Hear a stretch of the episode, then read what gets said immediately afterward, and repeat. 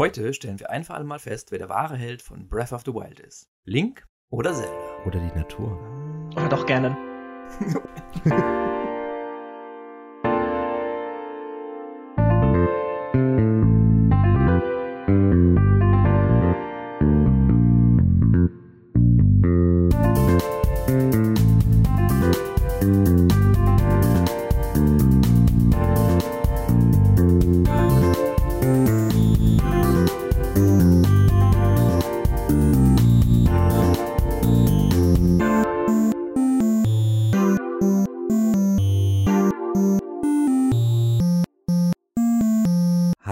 hallo und herzlich willkommen zu Im Auge des Betrachters.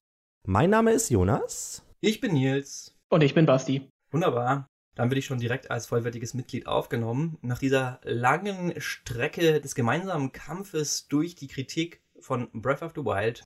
Und viel mehr muss man dazu gar nicht sagen. Wer an dieser Stelle einschaltet, der sollte wissen, es gibt schon zwei weitere Folgen mit unzähligen Stunden Qualitätscontent zu diesem wunderbaren vielleicht auch überbewerteten Videospiel. Nils! Und wer auf mich bald keinen Bock mehr hat, ich bin auch bald wieder weg. Wir haben bis jetzt schon ganz viel über die Spielmechaniken, über die Musik, über unsere Standpunkte, über das Game Design, wie die Welt aufgebaut ist, was man da alles entdecken kann und wieso die Belohnungen sind. Und und und geredet. Und dieses Mal, was wir schon ganz oft angekündigt haben, machen wir endlich wahr. Heute wird der Sack zugemacht es geht diesmal um, um die Figuren. brechende Waffen. Nein, brechende Waffen haben wir genug analysiert und kritisiert und vielleicht auch bejubelt. Aber wir wollen natürlich auch nochmal die Story und die Inszenierung der Story beleuchten und außerdem nochmal die Gelegenheit nutzen, dass wir einen Experten dabei haben. Und deswegen werden wir diese Episode vermehrt Trivia, Hintergründe, Lore und natürlich auch die ein oder andere Fantheorie einstreuen. Und am Ende für alle, die sich schon unglaublich darauf freuen, endlich ihre Hände an Tears of the Kingdom zu legen. Ich zum Beispiel. Auch für die werden wir nochmal unsere Stand jetzt, bevor wir das Spiel jemals gespielt haben, Erwartungen an das Spiel zum Besten geben. Bevor wir aber dazu kommen, möchte ich nochmal einen Punkt ansprechen, den ich in der allerersten Folge zu Breath of the Wild als einen meiner großen Kritikpunkte bzw. meine grundlegende Einschätzung gegenüber dem Spiel genannt habe. Und zwar habe ich gesagt, das Spiel ist mir an vielen Stellen zu Videogamey. Und es ist an einigen Stellen schon durchgekommen, aber ich wollte das jetzt nochmal kompakt zusammenfassen, damit ich auch meine Behauptung ein bisschen untermauern kann. Und zwar meine ich damit, dass das Spiel für meinen Geschmack für ein Open-World-Spiel zu viel Menümanagement ist. Mein Anspruch da ist nämlich immer, dass ich eigentlich in die Welt starte, mich auf mein Mount setze und das Spiel weitestgehend komplett ohne eine Karte, ohne das Menü überhaupt jemals zu benutzen, spielen kann. Wer das nochmal genauer hören möchte, der kann im Prinzip alle unsere anderen Kritiken zu anderen Spielen hören, wo ich immer sage, ich finde es genial, weil ich mich ohne Interface im Spiel bewegen kann. Und für mich hat sich in dem Spiel, wenn man wirklich erfolgreich sein möchte, nicht organisch genug aus dem Spiel heraus ergeben, das Spiel ohne Weglassen wichtiger Bestandteile spielen zu können. Das fängt beim Kochen und beim Farmen an, und ich finde eben, dass es nicht optional im Vergleich zu anderen Spielen, wie beispielsweise The Witcher, was mir da als direkter Vergleich eingefallen ist, und ist am ausgeprägtesten bei einem Beispiel, was Basti auch schon gebracht hat, nämlich dem Teleportieren. Ich finde, das ist aber nicht so immersionsstörend, weil das ja tatsächlich nicht einfach nur ein Flop-Flop ist, sondern man sieht ihn ja wegteleportieren und hinteleportieren. Deswegen hat mir das jetzt nie so die Immersion geraubt und man geht ja auch ähnlich in die Schreine rein. Also deswegen fand ich das immer recht passend und dann auch sehr angenehm. Also mich hat es in der Immersion nie gestört. Also dazu kann ich dir gleichzeitig sofort zustimmen und dir widersprechen. Wie gehabt, das äh, kennen die Zuhörer ja dann jetzt wahrscheinlich auch schon. Sagen wir mal zuerst die Zustimmung. Definitiv ist es so, dass dieses Spiel sich unheimlich vieler Mechaniken bedient, die einen möglicherweise erstmal rausreißen. Wir hatten da dieses äh, Zeitanhalten beziehungsweise Zeitstoppen, um irgendwas auszuwählen oder im Menü sich was äh, zu futtern, wobei wir ja auch kurz angerissen haben, dass das vielleicht Linksfähigkeit ist. Hier nochmal zur letzten Folge spulen. das heißt, das gleiche gilt auch für die Teleportation oder andere Mechaniken. Nichtsdestotrotz, wenn man jetzt keinen Bock hat auf Reisen mit dem Pferd, weil es umständlich ist, und das ist der Punkt, wo ich dir wieder widersprechen würde, gäbe es ja auch noch die Möglichkeit, unglaublich viel Strecke per Segel zu überwinden. Und das ist wieder ein, finde ich, guter Kompromiss eines ja immersiven Fortbewegungsmittels, sprich, wo man die Welt auch erlebt und sieht, die sich dann nicht so videogamey anfühlt. Das heißt, da gäbe es noch in gewisser Weise den Mittelweg. der Gedanke, der mir häufig gekommen ist, das Spiel animiert mich dazu, das Spiel auszutricksen, zu versuchen, wie kann ich die Regeln brechen. Teleportation geht zu jedem Zeitpunkt. Ich kann mich teleportieren, wenn ich gerade irgendwo in den Tod stürze. Weil ich halt in das Menü gehe und das Spiel pausiere. Und das ist halt eine Option, eine valide Option, aber ich denke dann immer, ja, ich überliste das Spiel. Ich mag einfach nicht dieses Gefühl zu bekommen, dass ich die Regeln breche. Gute Beispiel ist auch das, ich pausiere das Spiel während des Dialogs oder ich gehe in den Dialog während einer Kampfhandlung und sowas, damit ich quasi die Regeln, die Grenzen des Spiels austeste. Und das ist einfach eine Art von Spiel, die ich nicht so gerne mag. Ich finde, das sind zwei verschiedene Ebenen in dem Spiel. Ich vermute jetzt einfach mal, dass bei jemandem wie mir oder vermutlich auch bei dir, Jonas, mhm. man einfach sehr schnell so tief in dem Spiel drin war, dass man sich durch solche Sachen halt einfach nicht mehr hat aufhalten lassen. Aber wenn man entsprechend ähm, ja kritischer veranlagt ist, vielleicht sich solche an solchen Dingen generell etwas mehr stört oder eben halt einfach nicht so nostalgisch sofort in äh, Zelda reingesogen wird wie wir beiden Opfer, dass man da dann vielleicht tendenziell eher geneigt ist, äh, bei sowas nochmal kritisch draufzuschauen. Ich glaube, das ist tatsächlich einfach eine persönliche Einstellung. An dieser Stelle könnte ich schon mal eine Theorie voranstellen stellen und ich mache es auch wirklich schnell. Es gibt eine Fantheorie, die nämlich besagt, dass Breath of the Wild an sich in sich eine einzige Simulation ist. Und zwar eine Simulation der Shika. What? wow. Hattest du schon mal einen Traum, Neo, von dem du glaubtest, der sei real? Wir sprechen jetzt nicht von offensichtlichen Videogame-Aspects, also sowas wie, dass zum Beispiel an dieser Stelle mal Framerate-Drops erscheinen, die einfach der Hardware geschuldet sind, sondern wir sprechen wirklich von äh, Spielelementen. Das Ganze basiert eben darauf, also es gibt verschiedene Visual Cues und auch Story Cues, aber wir wissen ja, dass die Shika eine sehr fortgeschrittene, erweitert, erweitertes Volk war, die eben technologisch sehr weit vorangeschritten waren. Und diese Theorie fragt einfach, was wenn Breath of the Wild im Prinzip das Trial für den Helden ist. Nämlich, sie wollen herausfinden, ob er seiner Aufgabe gewachsen ist. Sie bedienen sich da an ähm, verschiedenen Elementen. Das eine ist zum Beispiel das Brechen der Waffen. Denn es fällt ja auf, dass alle Waffen gleichermaßen brechen. Sie zerbrechen in diese blauen Kristallscharts, Scherben. Scherben, genau. Aber auch irgendwie ein oller Zweig. Genauso wie ein Metallschwert oder eine Elementwaffe. Natürlich ist das ganz offensichtlich ein Videogame-Design. Die äh, Creator wollten einfach, dass man das sehr deutlich sieht. Aber wenn man das jetzt mal ein bisschen überdenkt, was man in so einer Theorie ja gerne mal macht, dann ähm, wäre das schon mal ein Anhaltspunkt. Und deswegen komme ich da jetzt drauf, das Teleportieren ist eben ein anderer. Mhm. Dazu passt, und jetzt wird es vielleicht auch ein bisschen runter, das Ganze, wir haben ja den, den DLC Trial of the Sword, wo du tatsächlich in so ein alternatives Realm reinkommst und jetzt halt eine Stimme wirklich sagt, das ist eine parallele Welt abseits von der unseren. Alles, was hier passiert, bleibt hier so nach dem Motto, das hat keinen Einfluss auf die äußere Welt. Das heißt, wir wissen, innerhalb von Breath of the Wild waren sie zumindest schon mal in der Lage, auf jeden Fall so etwas herzustellen. Und jetzt ist halt die Frage, ob Link nicht in der eigentlichen Welt von Breath of the Wild eben auch in so einer Simulation bleibt. Ich erspare mir jetzt mal weitere Ausführungen, da kann man im Internet gerne nochmal nachschauen. Das ist eine ganz schöne Theorie. Ich schließe jetzt nur damit ab, ich persönlich glaube sie nicht, weil es dann am Ende doch einige Sachen gibt, die da nicht ganz ja funktionieren und auch nicht so stimmig sind. Und ich hoffe es vor allem nicht, mhm. weil diese Theorie hat eine große Angst von mir hinsichtlich des nächsten Teils äh, geschürt, nämlich dass zu Beginn von Tears of the Kingdom Link quasi aus der Simulation aufwacht, den Test bestanden hat. Und alles von vorne beginnt. Genau, und eigentlich ist nichts passiert. Also er hat jetzt quasi virtuell gezeigt, ich kann das, theoretisch. Mhm. Und jetzt machen wir mal. Das ist eine Riesenangst von mir. Das würde zwar auch den etwas schwachen Endgegner, kommen wir später zu, erklären und so weiter und andere Flaws, aber das möchte ich eigentlich nicht. Das nur als kurzer Exkurs. Das wäre auch echt richtig billig. Ich kann das jetzt nicht einfach so sitzen lassen. Ich fände das so billig. Ich mag das nicht so gerne, wenn es einfach ein Komplett-Reset gibt und das gleiche wird nochmal von vorne gemacht. Es muss Fortschritt geben. Also es muss zwischen zwei Videospieltiteln einer Serie Unterschiede und zwar ausreichend geben. Zelda hat ja sowieso schon eine Formel, möchte ich mal sagen. Und wenn die dann noch sagen, wir machen quasi das Gleiche in der gleichen Welt nochmal, ja. das, nee, nee, nee, nee. Also mal gucken, wie gut das altert, ne? Aber wie gesagt, es gibt da eben so ein paar Cues, die Leute darauf haben kommen lassen, auch dass du bei Magnet und Stasomodul dann so ein Grid auf dem Boden hast und das alles so ein bisschen wie bei Tron aussieht oder so. Das sind dann so äh, Sachen, aber wie gesagt, ich hoffe, dass das eine Theorie bleibt und eben nicht ins nächste Spiel überschwappt. Ich auch. Also, damit könnt ihr Zuhörer und Zuhörerinnen euch jetzt gerne ein Bild davon machen, ob ihr versteht, was ich am Anfang von diesem Dreiteiler meinte mit das Spiel ist mir zu Videogamey und wir können jetzt in das, worauf wir schon die ganze Zeit gewartet haben, starten und zwar die Figuren und Charaktere genauer unter die Lupe nehmen.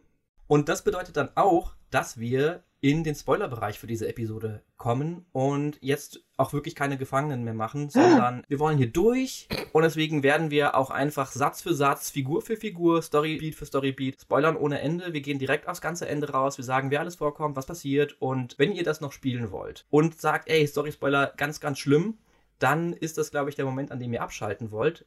Und wenn ihr Tears of the Kingdom noch nicht gespielt habt und vorher nochmal so ein Recap braucht, dann ist genau der Zeitpunkt einzuschalten und die Lauscher aufzustellen und richtig gut zuzuhören. Dazu ein kurzer Zusatz von mir. Wir werden allerdings nichts über Tears of the Kingdom verraten, was nicht offiziell bekannt ist. Sprich, Inhalte der Trailer ja, alles, was von Nintendo gewünscht, momentan draußen ist, aber wir werden nichts verraten, was irgendwie geleakt ist. Da braucht ihr keine Angst haben. Wir reden ein bisschen dann über Tears of the Kingdom, aber wir werden nicht so tief reingehen, weil es geht eben um Breath of the Wild. Ja. Also keine Sorge, da wird es spoilerfrei bleiben, außer vielleicht ein, zwei Kleinigkeiten, die uns rausgerutscht sind, aber wir sind jetzt auch noch nicht allwissend.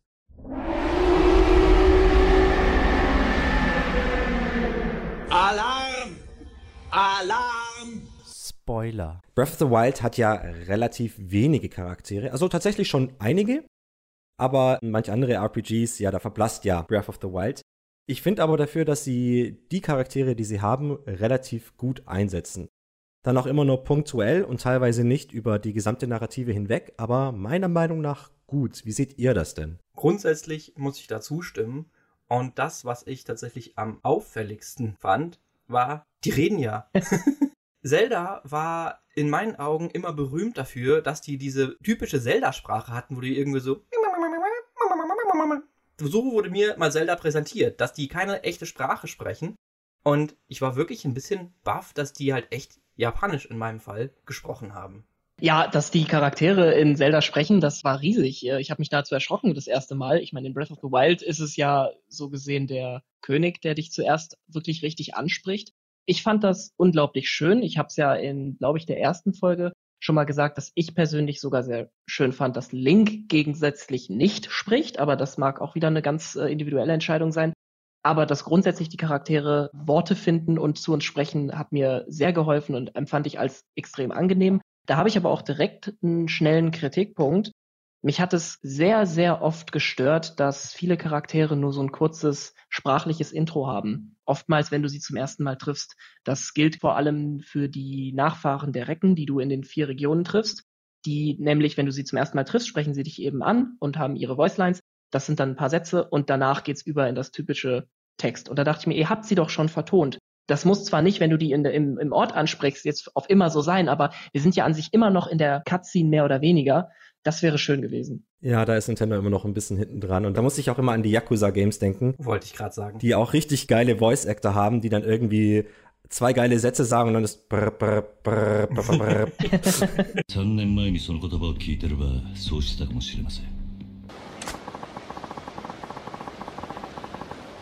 Ja, ich finde das auch immer sehr schade und vor allen Dingen so ein bisschen inkonsistent. Also es ist halt einfach auffälliger. Es, es wirkt so ein bisschen so, als hätten die irgendwie ein grundsätzliches Skript gehabt. Ne? Und dann haben sie sich im Laufe der Zeit gedacht, ey, wir haben noch voll viel Entwicklungszeit, lass uns noch ein paar mehr Sätze reinpacken, aber wir haben keine Zeit mehr, um das noch aufzunehmen. Mhm. Ich finde das, gerade wenn das irgendwie so in einer Einheit einen Bruch hat, finde ich das ganz komisch. Ansonsten finde Mhm. ich es verzeihlich, wenn sie sagen, okay, wir haben hier die Cutscene, oder das erste Aufeinandertreffen, das ist alles vertont und wenn du in Zukunft nochmal zu denen kommst und weiß ich nicht, mit denen irgendwie interagieren möchtest, dann haben wir es halt nicht mehr vertont. Finde ich verzeihlich. Ja, Aber das finde ich immer sehr komisch, wenn es diesen Bruch gibt. Innerhalb der Kennenlernszene oder wie auch immer, einfach quasi von jetzt auf gleich. Das unterschreibe ich absolut.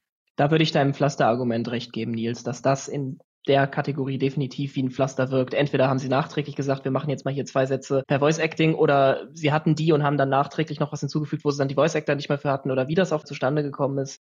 Das finde ich dann auch ein bisschen pflastermäßig. Ich glaube tatsächlich, dass es einfach gewisse Feigheit von Nintendo war. dass sie ein bisschen Möglich. besorgt waren mit äh, zum ersten Mal Zelda mit Voice Lines und da wollten sie es nicht übertreiben. Und in dem Zusammenhang habe ich tatsächlich jetzt in der Nachbereitungsphase der ersten beiden Episoden herausgefunden, dass Nintendo ursprünglich anscheinend mal angekündigt hatte, dass Link sprechen wird. Ah. Für Breath of the Wild war ursprünglich anscheinend, ich möchte meine Hand nicht dafür ins Feuer legen, weil die Quelle nicht unbedingt zuverlässig war, weil ich weiß auch nicht mehr welche es war, dass die tatsächlich ursprünglich mal gesagt haben, Link soll vertont werden und dann einen Rückzieher gemacht haben. Interessant. Und das spricht sehr für das Argument von Jonas und ich persönlich. Ich weiß, da unterscheiden sich unsere Meinungen stark, Basti. finde das sehr, sehr komisch. Ich habe nicht grundsätzlich ein Problem damit, wenn das Spiel halt nicht vertont ist. Das finde ich schade. Ich finde, es ist ein Mehrwert, wenn da noch Emotionen über Vertonung rübergebracht werden können. Aber was mich bei Link im Speziellen stört, ist, er wirkt halt immer wie irgendwie behindert. Du hast so Szenen, er läuft hinter Zelda her und sie quatscht ihm ein Ohr ab und er ist absolut stumm. Stoisch, stoisch nennt sich das. Er ist die Kontrolle selbst. Okay. Aber andere Szene, das ist wirklich dann sehr, sehr kontrolliert. Da hageln riesengroße Felsbrocken auf ihn runter. Daruk schreit empört und macht sein riesengroßes Schild und Link sagt kein Wort. Also so viel Kontrolle muss man mal haben. Also stoisch einerseits, aber ich finde halt gerade in dem Kontrast zu den anderen Charakteren, die reden, wirkt er halt einfach wie ein Trottel. ja, ich finde das äh, sehr amüsant und ich kann dir da ja nicht mal ganz widersprechen. Ich verstehe auch definitiv, was du damit meinst und äh, belustigend finde ich das allemal. Wie gesagt, ja, da gehen unsere Meinungen etwas auseinander, weil für mich hilft es, dass ich gefühlt mehr auf diesen Protagonisten projizieren kann und nachträglich mir da wieder mehr rausnehmen kann oder mir mehr Gedanken mache, wie er jetzt reagiert und dann im Kopf reagiere ich selber so, als wäre ich derjenige, der dort steht. Auf eine äh, leere Leinwand kann ich in dem Fall leichter malen als, als auf eine bemalte. Aber nichtsdestotrotz, ähm, das mag eine persönliche Einstellung sein und auch für unterschiedliche Leute unterschiedlich funktionieren. Von daher ist es auch fein. Was ich noch dazu erwähnen möchte, ist, ich finde es ganz lustig, dass Nintendo dann aber unter dieser Prämisse damit so ein bisschen spielt, dass es einige NPCs gibt, die Link auch ganz konkret darauf ansprechen, wie stumm er ist. Oder immer mal wieder sagen, jetzt sag doch mal was. Es gibt unzählige Dialoge, die dann äh, sagen von wegen, du kriegst ja auch kein Wort raus oder sowas. Ja. Das finde ich dann wieder einen sehr gelungenen Humor. Ob das, wie gesagt, davor jetzt gut oder schlecht ist, egal, aber dass sie das unter dem der Gegebenheit dann machen, finde ich eigentlich wieder schön. Und mein letztes Argument zu diesem Thema ist, ich finde für den Anfang des Settings das alles aber auch wieder sehr, sehr gut, weil es gibt viel zu viele große Open World RPG-like Spiele, die dich am Anfang, nachdem sie dich vollkommen beladen haben mit dem Character Creator, dann auch noch mit dem Setting beladen dann hast du deine fünf Stunden im Character Creator verbracht und bist endlich einigermaßen zufrieden mit, dem, mit den Pixeln, die da rumhüpfen. Außer Jonas. ja, ja, ich habe auch so ein paar Freunde, die klicken zweimal an drei Hebeln, äh, finden das witzig und drücken dann auf Random und akzeptieren, was auch immer da rauskommt. Ich kann das nicht verstehen, aber hier ich auch nicht, an euch. Schon. Super, habe ich, hab ich riesen Respekt vor. Wie dem auch sei, ich finde es wirklich toll, dass das Spiel dich danach nicht komplett mit Story und Background vollballert, sondern dir diese zerstörte Scherbenwelt gibt mit relativ kurzen Dialogen. Der erste wirklich lange Dialog ist ja dann eigentlich der von King Roam und dann noch mal kurz von Impa, aber es kommt nicht mehr so ultra viel. Es ist sehr stückchenhaft, es ist sehr wenig und du musst dir nicht direkt 25.000 Namen merken. 30.000 Orte merken und alle möglichen Himmelsrichtungen und was die treibende Magie in dieser Welt ist und was und nicht alles. Also das finde ich sehr, sehr schön. Ich bin tatsächlich auch kein großer Fan von den stummen Protagonisten. Ich finde, das funktioniert als Projektionsfläche nicht besonders besser, als wenn er jetzt redet, außer sei denn, er redet nur Mist irgendwie. und ich finde, sie hätten tatsächlich einfach ein bisschen mutiger sein können. Er kann ja immer noch stoisch sein, er muss ja jetzt nicht Leuten ein Ohr abkauen. Aber dass er zumindest ein bisschen reagiert, hätte ich schön gefunden. Vergleich es wieder mit dem Witcher. Der Witcher ist auch wortkarg, ja. aber er hat einen richtig krassen Charakter, was wieder widerspricht. Man kann schlecht sagen, ich bin Geralt, ich finde, das geht nicht. Geralt ist ein sehr eigener Charakter aber er ist trotzdem nicht besonders wortreich und das hätten sie für Link natürlich auch übernehmen können. Dann wirkte er auf mich nicht so, bei dem funktioniert irgendwas nicht richtig, da ist irgendwas kaputt gegangen. Ich würde ja sagen, sei du erstmal 100 Jahre eingefroren, aber ich meine, das ist ein sehr gutes Das meiste passiert ja in den Cutscenes, was ja vor 100 Jahren war, deswegen. Vielleicht sprechen die ja auch schon eine ganz andere Sprache und er versteht die einfach nicht, deswegen wirkt er auch immer so dämlich. Was willst du von mir? Ja, da hinten irgendwas töten. Okay, ich hau mit dem Stock drauf. das das finde ich, das finde ich gut. Das ist meine Theorie. Hier werden nämlich ganz neue ausgepackt. Das ist der Bonus in dieser Folge. Link versteht die Leute alle gar nicht mehr. Ja, ja, ich muss das Land retten. Erzähl mir nichts. Keine Ahnung, was du da machst. ah, so sieht's aus. Ach, aber Link hat ja tatsächlich auch Sachen, die er sagt. Ja. Also du hast ja tatsächlich Auswahlmöglichkeiten bei deinen Antworten und du gibst ja sogar Antworten. Das heißt, Link sagt Dinge und prinzipiell formst du seinen Charakter, weil die Antwortmöglichkeiten sind schon von ihrer Art und Weise, von der Tonalität ein bisschen unterschiedlich, nur sind sie halt nicht vertont. Ja. Ich habe tatsächlich meistens sehr höflich geantwortet, aber er hat auch diese typischen ja ich glaube tatsächlich, es stand auch manchmal, ja, weil ich habe es ja auf Deutsch gespielt da. Das heißt, du kannst ihm einen Charakter formen, das heißt, er ist nicht charakterlos und er ist auch nicht wortlos. Sie werden nur nicht gezeigt. Das ist ein unglaublich guter Punkt. Für Nintendo oder für Legend of Zelda ist das auch ein unglaublicher Meilenstein. Das ist nämlich auch nicht so unbedingt selbstverständlich. Und tatsächlich reagiert die Welt dann auch unterschiedlich und nicht nur in dem Dialog direkt, sondern sogar teilweise auch nachträglich. Es gibt zum Beispiel im Ornidorf den Sohn von Theba, der dir beim Kampf gegen den Titanen unterstützt. Tulin heißt er, genau. Der, je nachdem, wie du ihn ansprichst, wenn du ihn am Anfang freundlich ansprichst, bezeichnet er dich als Freund. Wenn du dich irgendwie merkwürdig verhältst, bezeichnet er dich fortlaufend immer nur als merkwürdiger oder Fremdling oder komischer Typ. Und das macht er auch, nachdem der komplette Story-Arc vorbei ist. Das finde ich eigentlich ganz cool, mhm. dass sie das aufgenommen haben, aber ganz offensichtlich ist Nintendo da in den Kinderschuhen und wagt sich mal so ganz, ganz, ganz vorsichtig daran. Ja, ja. Und wir bekommen jetzt ja aber auch im nächsten Teil endlich Ganondorfs Stimme. Und da muss ich sagen, das ist für mich persönlich auch ein ganz, ganz großer Meilenstein. Das hat man in den Trailern ja schon gesehen. An die deutsche Stimme werde ich mich noch ein bisschen gewöhnen müssen. Die finde ich noch schwierig. Mal sehen, wie ich damit klarkomme. Aber die englische Stimme von Ganondorf finde ich schon richtig cool. Also da habe ich im Trailer auch echt gedacht, oh fuck, ist das geil. Rise, rise, my servants. Es ist ja Matt Mercer von Critical Role und das finde ich tatsächlich auch sehr cool, dass sie da auch jemanden geholt haben, der nicht umsonst einer der berühmtesten Dungeon Masters ist. Wobei man das mit Vorsicht genießen muss. Ich habe mich letztens mit einem Kollegen darüber unterhalten, dass sie für Prinzessin Peach in der deutschen Synchro von dem Mario-Film mit Chris Pratt im Englischen, haben sie halt irgend so eine Influencerin genommen, ja. die halt nur eine Generation unter uns kennt. Ich habe keine Ahnung, wer die Frau ist und der Kollege hat halt gesagt, die macht so einen schlechten Job. Da denke ich, nur weil es berühmt ist, heißt es nicht, dass es Qualität ist. Wenn du es da durchschaffst, nehme ich dich mit. Pass auf und lerne.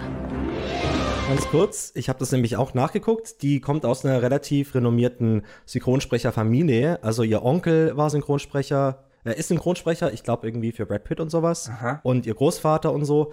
Aber sie ist mit Abstand das schlechteste Teil am Film. Also ich habe den auch in Deutsch gesehen, den Mario-Film, und sie ist wirklich nicht gut. Da hätten sie jemand Besseres nehmen sollen. Also wenn ihre gesamte Familie gute Synchronsprecher ist, dann ist sie wohl eine Asynchronsprecherin. ich hab doch gesagt, nicht mehr lustig. Ich würde vielleicht noch kurz anmerken, dass ich sehr schön finde, wie Link dargestellt wird dass er halt in den Erinnerungen immer sehr heldenhaft und stoisch ist. Aber was wir auch in der letzten Folge besprochen haben, er ja auch super niedlich sein kann, wenn es ihn friert und dann gibt man ihm ein paar Chili und dann freut er sich und kriegt rote Bäckchen und sowas. Ich finde, die haben ihn schon sehr gut charakterisiert. Ja, da würde ich dir recht geben, stimme ich absolut zu, dass es auch einfach lange im Spiel noch erhalten ist, dass er auch so ein bisschen diese Konfusion, die Nils vielleicht als bisschen dämlich auffasst, was ich auch definitiv, wie gesagt, verstehen kann, diese Mischung aus cute und damals so, so, so beständig, heroisch und unglaublich determined, das hat er heute so ein bisschen verloren, beziehungsweise muss er auch erstmal wieder so ein bisschen zurückgewinnen. Und am Anfang ist das alles noch so ein bisschen unbeholfen, cute und teilweise auch ein bisschen träumerisch. Das finde ich eigentlich sehr gelungen. Ja, ich möchte da tatsächlich auch gar nicht ähm, weiter Link auseinandernehmen, auch wenn ich ihn als ziemlichen Lappen bezeichnet habe in unserer Identifikationsepisode. Ich finde das schon nett von der Inszenierung. Ich finde ihn auch jetzt nicht abstoßend. Also für mich funktioniert das mit der Projektionsfläche halt nicht. Ich kann sowas nicht, wenn eine Figur nicht Dinge tut und sagt, mit denen ich mich identifiziere einfach nur in Gedanken, ah, ich würde jetzt dieses und jenes machen oder ich würde dieses und jenes denken an seiner Stelle, das funktioniert für mich nicht. Ich brauche schon irgendwie was, woran ich sagen kann, genauso sehe ich das auch. Und deswegen finde ich ihn als Charakter halt auch in Breath of the Wild super schwach. Auch wenn diese ganzen Details, an denen sie so intensiv gearbeitet haben, da kann man nicht dran meckeln. Und ich finde tatsächlich auch die Inszenierung, wer jetzt in den Erinnerungen ist, finde ich jetzt nicht schlecht. Auch da kann man durchaus sagen, er wirkt jetzt nicht wie ein Depp oder sowas. Also doch, er wirkt wie ein Depp, aber er wirkt nicht wie ein Lappen. So. Die Spieleserie heißt ja nicht umsonst Legend of Zelda. Und da fragen wir uns natürlich alle, was wäre, wenn Zelda ein Mädchen wäre? The fuck? Gut, dass Zelda der coolest Guy in Hyrule ist.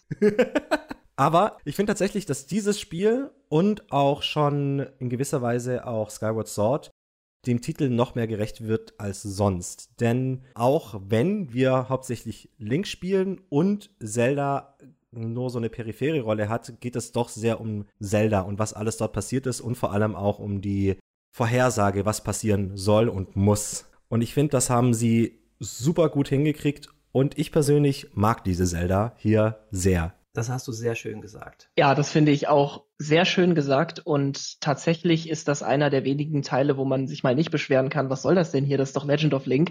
Nein, es ist wirklich Legend of Zelda, weil während Link sich erholt hat und ein bisschen geschlummert hat, hat sie tatsächlich 100 Jahre mit diesem komischen Vieh im Schloss verbracht und das im Zaum gehalten und sie hat im kritischen Moment eine unfassbar heroische Entscheidung getroffen, die vermutlich zu diesem Zeitpunkt und für die nächsten 100 Jahre, oder nicht vermutlich, sondern sogar ziemlich sicher, das gesamte Königreich gerettet hat, ungeachtet der Verluste bis dahin natürlich, aber hat unserem Helden Zeit verschafft und sie ist auch im letzten Moment im Endkampf der Schlüssel für den Sieg, beziehungsweise ohne sie geht es definitiv nicht. Das hatten wir in anderen Zelda-Titeln auch schon. Aber diese Gesamtheit ihrer Rolle in diesem Titel ist wirklich etwas, was den Namen der Serie hier wirklich mal verdient macht. Ich habe noch eine Frage. Wie habt ihr euch das denn vorgestellt, was äh, Zelda macht, um Ganon irgendwie im Zaum zu halten? Für mich war das total wie in Herr der Ringe, als Gandalf mit dem Ballrock in die Tiefe stürzt und sie äonenlang einen Kampf haben. From the lowest dungeon to the highest peak, I fought him, the Balrog of Morgoth. Wie habt ihr euch das denn vorgestellt? Ich habe mir das tatsächlich auch so in spiritueller Form irgendwie innerhalb dieses Sackes, den man am Ende sieht, vorgestellt. Also bis zu dem Zeitpunkt halt eher irgendwie so in einem fernen Reich in einer anderen Dimension oder sowas, aber ich habe mir das auch nicht so wirklich körperlich vorgestellt. Da finde ich die Vorstellung von Gandalf mit dem Ballrock schon nicht mehr abstrakt genug, aber es war für mich schon wirklich so ein Kampf gut gegen böse. Vielleicht als Visualisierung vergleichbar mit so dem typischen Anime-Klischee, dass zwei Energiestrahlen aufeinandertreffen und in der Mitte sich treffen und langsam nach links oder rechts. So kann man das vielleicht visualisieren, aber ich habe mir das sehr abstrakt vorgestellt. Du meinst wie zwei Protoss-Probes, die gegeneinander kämpfen mit ihren epischen Lichtlaserstrahlen? Nein, für mich ist das ganz klar, dass Zelda und die Verheerung Ganon sich da ein Zimmerchen teilen, Roommates sind. Auf einer spirituellen Ebene von mir aus, aber ich würde sogar sagen auf einer materiellen Ebene, denn im Endkampf gegen Dark Beast Ganon sehen wir diese Lichtobjekte aufleuchten und für mich ist ziemlich klar, dass das Zelda ist, die sich da drin befindet, so unschön, wie man das vielleicht äh, finden mag, die aber von innen quasi zeigt, ey, schieß mal hier hin. Mhm, ja. Eine gute Interpretation, ja. Und wir sehen ja auch ähm, in dem Moment, wo man sich ins Schloss begibt und in diese äh, Shika-Observationskammer reinkommt, wo wir letzten Endes Calamity Ganon bekämpfen, sehen wir ja auch diesen Kokon, dieses Herz, was vorher oben im Thronsaal hing was ähm, wirklich wie so eine Art ja Kammer oder eben Kokon ist und ich vermute, dass sich da Zelda und Calamity Ganon zusammen ähm, eingenistet haben, wenn auch nicht ganz freiwillig, aber eben durch diesen gemeinsamen Kampf und sich da gegenseitig so ein Stück weit im Zaum halten, beziehungsweise äh, die Verheerung versucht freizubrechen und Zelda ihn da drin wirklich einfach festhält, solange sie kann. Mhm. Mein Eindruck zu Zelda, die ich ja jetzt wirklich das allererste Mal erlebt habe, ist, wenn ich zehn plus Jahre jünger wäre und nicht verheiratet, dann hätte ich mich, glaube ich, hardcore in Zelda verknallt. Ich finde, Zelda hat einen richtig coolen Charakter. Also man kennt ja eigentlich nur Vergangenheits-Zelda. Und diese Zelda, die als Entdecker, als Forscherin durch die Welt zieht, fand ich richtig, richtig gut. Es ist eine sehr positive Figur, es ist eine starke Frauenfigur und zwar auf mehreren Arten und ich finde, sie ist wirklich, wirklich richtig gut gelungen als Charakter. Hat mir richtig gut gefallen. Ich gebe dir da vollkommen recht und ich finde, sie ist eine unfassbar krasse Sympathieträgerin. Wenn mhm. man die Erinnerungen verfolgt und ihren Weg über die drei ähm, Quellen der Göttin mitmacht und eben ja ihren Struggle wirklich mitbekommt und die Last, die auf ihr liegt und dann auch noch der Vater, der ihr das Einzige, was sie wirklich tun kann, nämlich die Forschung verbietet und sie sich immer nutzloser fühlt, sie ähm, ein unglaublich schlechtes Gewissen hat wenn man bei dieser ganzen Sache auch noch so ein bisschen in die Tiefe geht, ganz am Anfang hat mich ein bisschen genervt, dass sie Link gegenüber so negativ eingestellt ist. Aber wenn man da mal drüber nachdenkt, ist das auch nicht sehr weit hergeholt, weil Link ist ja im Prinzip eine absolute ähm, Entität, wenn man so möchte. Ein Schwertkämpfer, der schon im Alter von vier Jahren gegen Erwachsene bestehen konnte, aus einer äh, langen Blutlinie hilianischer Ritter, der vom heiligen Bandschwert auserwählt ist und alles, was er quasi anfasst, kann er super gut. Und er erinnert sie gleichzeitig dadurch jederzeit an ihr Versagen, obwohl sie ihn per se nicht hassen möchte, ist das für sie natürlich unglaublich schwierig. Und diesen, diesen Struggle, die Struggle, dieses Leid wird in ihr unfassbar gut wiedergegeben, finde ich. Das finde ich auch. Also das war meiner Meinung nach die Stärke der Story. Sie und eben diese Unzulänglichkeit, die sie fühlt, weil sie einfach dieses Schicksal nicht erfüllen kann und es deswegen anders probieren möchte und somit aus Versehen alles noch viel schlimmer macht. Super tragisch. Und was mir tatsächlich auch nochmal aufgefallen ist, gerade mit der Beziehung mit Link, Ich finde die sehr faszinierend, weil sie möchte ja wirklich sich fern von ihm halten. Sie nennt ihn ja auch nie beim Namen. Erst als wir dann aufwachen, sagt sie dann Link, Link, aber sonst nennt sie ihn nie wirklich beim Namen. Er ist immer nur Hey du oder Geh weg. Ich finde auf jeden Fall auch sehr schön, dass sie so eine richtige äh, Verwandlung macht. Am Anfang ist er der Ritter, der ihr zugeteilt wird und das ist von mir aus ganz fein. Mit der Zeit nervt er sie mehr und mehr, auch über das, was ich eben gesagt habe. Und es gibt da diese ganz ikonische Erinnerung an den Ruinen in der Tavanta-Ebene. Da ist sie richtig genervt von ihm. Ne, sie sagt, verschwinde, lass mich in Ruhe, du sollst mich einfach mal einen Tag in Ruhe lassen, weil sie einfach den Stress spürt und ihn gerade nicht sehen kann. Und relativ kurz danach gibt es die Cutscene in der Gerudo-Wüste, wo sie von Giga-Soldaten angegriffen wird und von Link gerettet wird. Und das ist so ein richtig heftiger Wendepunkt in der Beziehung von Zelda und Link. Und das finde ich eine unglaublich schöne Character Development mit ziemlich wenig Material. Ja, das stimmt. Da rede ich später nochmal zu. Aber was ich bei dieser Entwicklung auch noch erwähnenswert finde, die geht nämlich ja noch viel weiter. Ihr habt es gerade schon so ein bisschen angerissen, aber nicht wirklich ausgesprochen. Mich hat die nämlich am Anfang ziemlich gestört, dass Zelda mehr und mehr zu dieser Damsel in Distress wurde so in den ersten Erinnerungen, die ich gefunden habe, war sie halt einfach tough und ich habe gedacht, wow, cool. Wer ist diese Person? Ich habe überhaupt nicht erwartet, dass so Zelda sein soll. Ich dachte halt immer, sie ist halt eine Peach in einem anderen Videospiel, einfach nur ein MacGuffin und war wirklich beeindruckt. Und dann wird sie halt immer mehr zu dieser armen Damsel in Distress, die gerettet werden muss, zu dieser, ich schaff's nicht, ich kann mein Schicksal nicht erfüllen und ist sehr jämmerlich. Und es hat mich am Anfang echt enttäuscht. Und dann hatte ich so den Durchbruch, dass ich gemerkt habe, wow, das ist so gut, weil es ist überhaupt nicht die Zelda, die sie sein will. Es ist die Zelda, die sie sein muss, die sie sein muss, damit sie diese Verheerung aufhalten kann. Und diese Realisierung hat quasi das alles 180 Grad gedreht. Es ist nämlich genial. Es ist einfach gut, dass sie diesen Wandel macht. Es ist gut, wie er inszeniert ist und es zeigt auch einfach, trotzdem stärkt es ihren Charakter, wie er eigentlich ist, weil sie das überhaupt nicht sein will. Nils, ganz dringende Empfehlung. Guck dir auf jeden Fall den Content von Hyrule Warriors Zeit der Verheerung an. Du musst es nicht spielen. Das Spiel ist auch was Spezielles, ist nicht für jeden gedacht, also auch an die Zuhörer aber einfach ergänzend zur Story von Breath of the Wild einfach mal die Cutscenes angucken. YouTube ist da euer Freund. Mhm. Gerade auch hin, in Hinblick auf Zelda, aber natürlich auch Link und die Recken gibt's da unglaublich viel Content. Es ist so gesehen ja nicht Kanon, weil es eine alternative Realität vor 100 Jahren ist. Aber es ist sehr realistisch dahingehend, wie sie sich vermutlich verhalten hätten. Und ich finde, das ergänzt das Ganze sehr gut für mich. Mhm. Würdest du sagen, es ist nicht Kanon, aber es ist Ghana? es ist definitiv Ganon, wobei, äh, nein, ich mache das fast jetzt nicht auf zwischen Ganon, Ganondorf und Nein, nein, nein, nein, nein. Da kommen wir später wir dazu. Da kommen wir beim Boss dazu, würde ich sagen. Ja. Abschließend möchte ich sagen, dass tatsächlich auch die Abschlussszene mit Zelda, finde ich, ein wunderbar runder Abschluss ist. Mhm. Dass einfach dieser wunderschöne Shot auf ihr Gesicht, wie sie Link anlächelt, nachdem es alles überwunden ist, finde ich für den Spieler tatsächlich belohnend. So lapidar der Kampf vielleicht davor war. Aber auch einfach, diese Beziehung hat einen Bogen gemacht, ist an einem Punkt angekommen. Dieser Charakter ist an einem Punkt angekommen. Und ich fand das wirklich eine super gute Abschlussszene die mit wenig ausgekommen ist, um viel auszudrücken. Ja, ich war dann auch echt ein bisschen traurig, dass das Spiel mich dann wieder reinsetzt, bevor man die Verheerung bekämpft hat, weil mhm. ich wollte so gern mit Zelda auf Abenteuer gehen. Dito.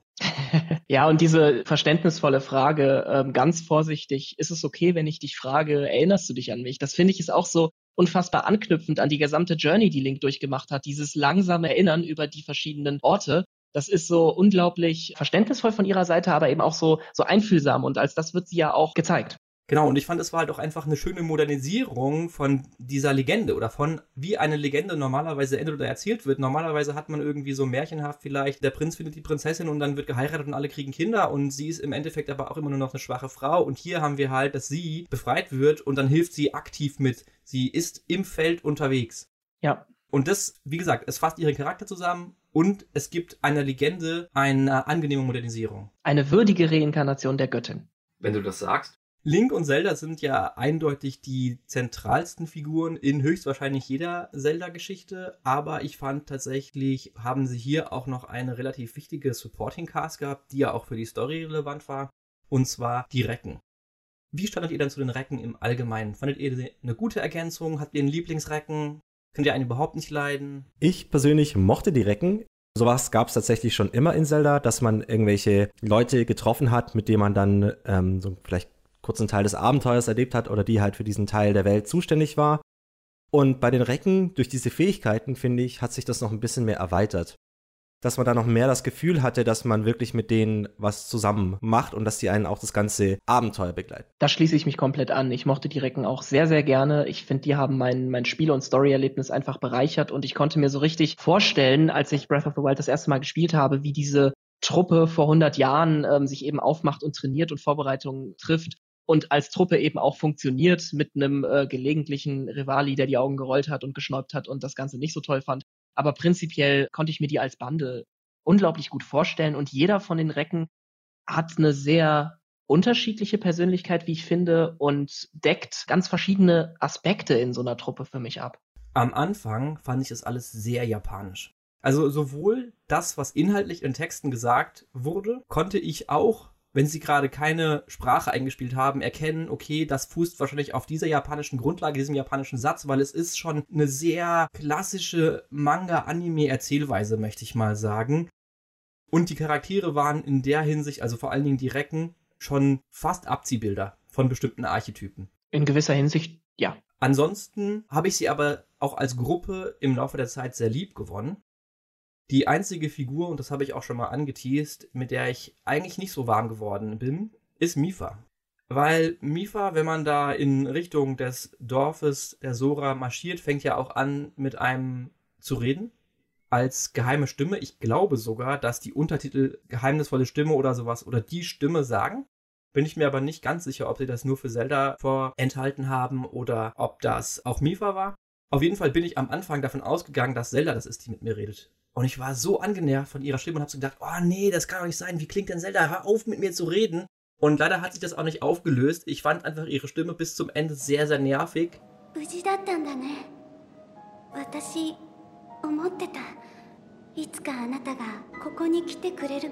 Auch wenn ich dir zustimme, ihr Charakter ist sehr tragisch und dementsprechend auch schon wieder ein Sympathieträger. Aber ich war froh, als ich diese Stimme nur noch ab und zu, wenn ich gestorben bin, hören musste. Wo meinst du denn jetzt, hat sie mit dir gesprochen? Meinst du jetzt äh, in Cutscenes und im Titanen oder meinst du tatsächlich da in dem Gebiet Zoras Domäne? Weil da kann ich mich gar nicht dran erinnern. Also ich bin mir nicht sicher, ob ich es mittlerweile schon vermische und es nur im Titanen als Anleitung war. Aber ich glaube, es war auch schon vorher, dass, bevor ich in das Dorf angekommen bin, ich gerufen wurde.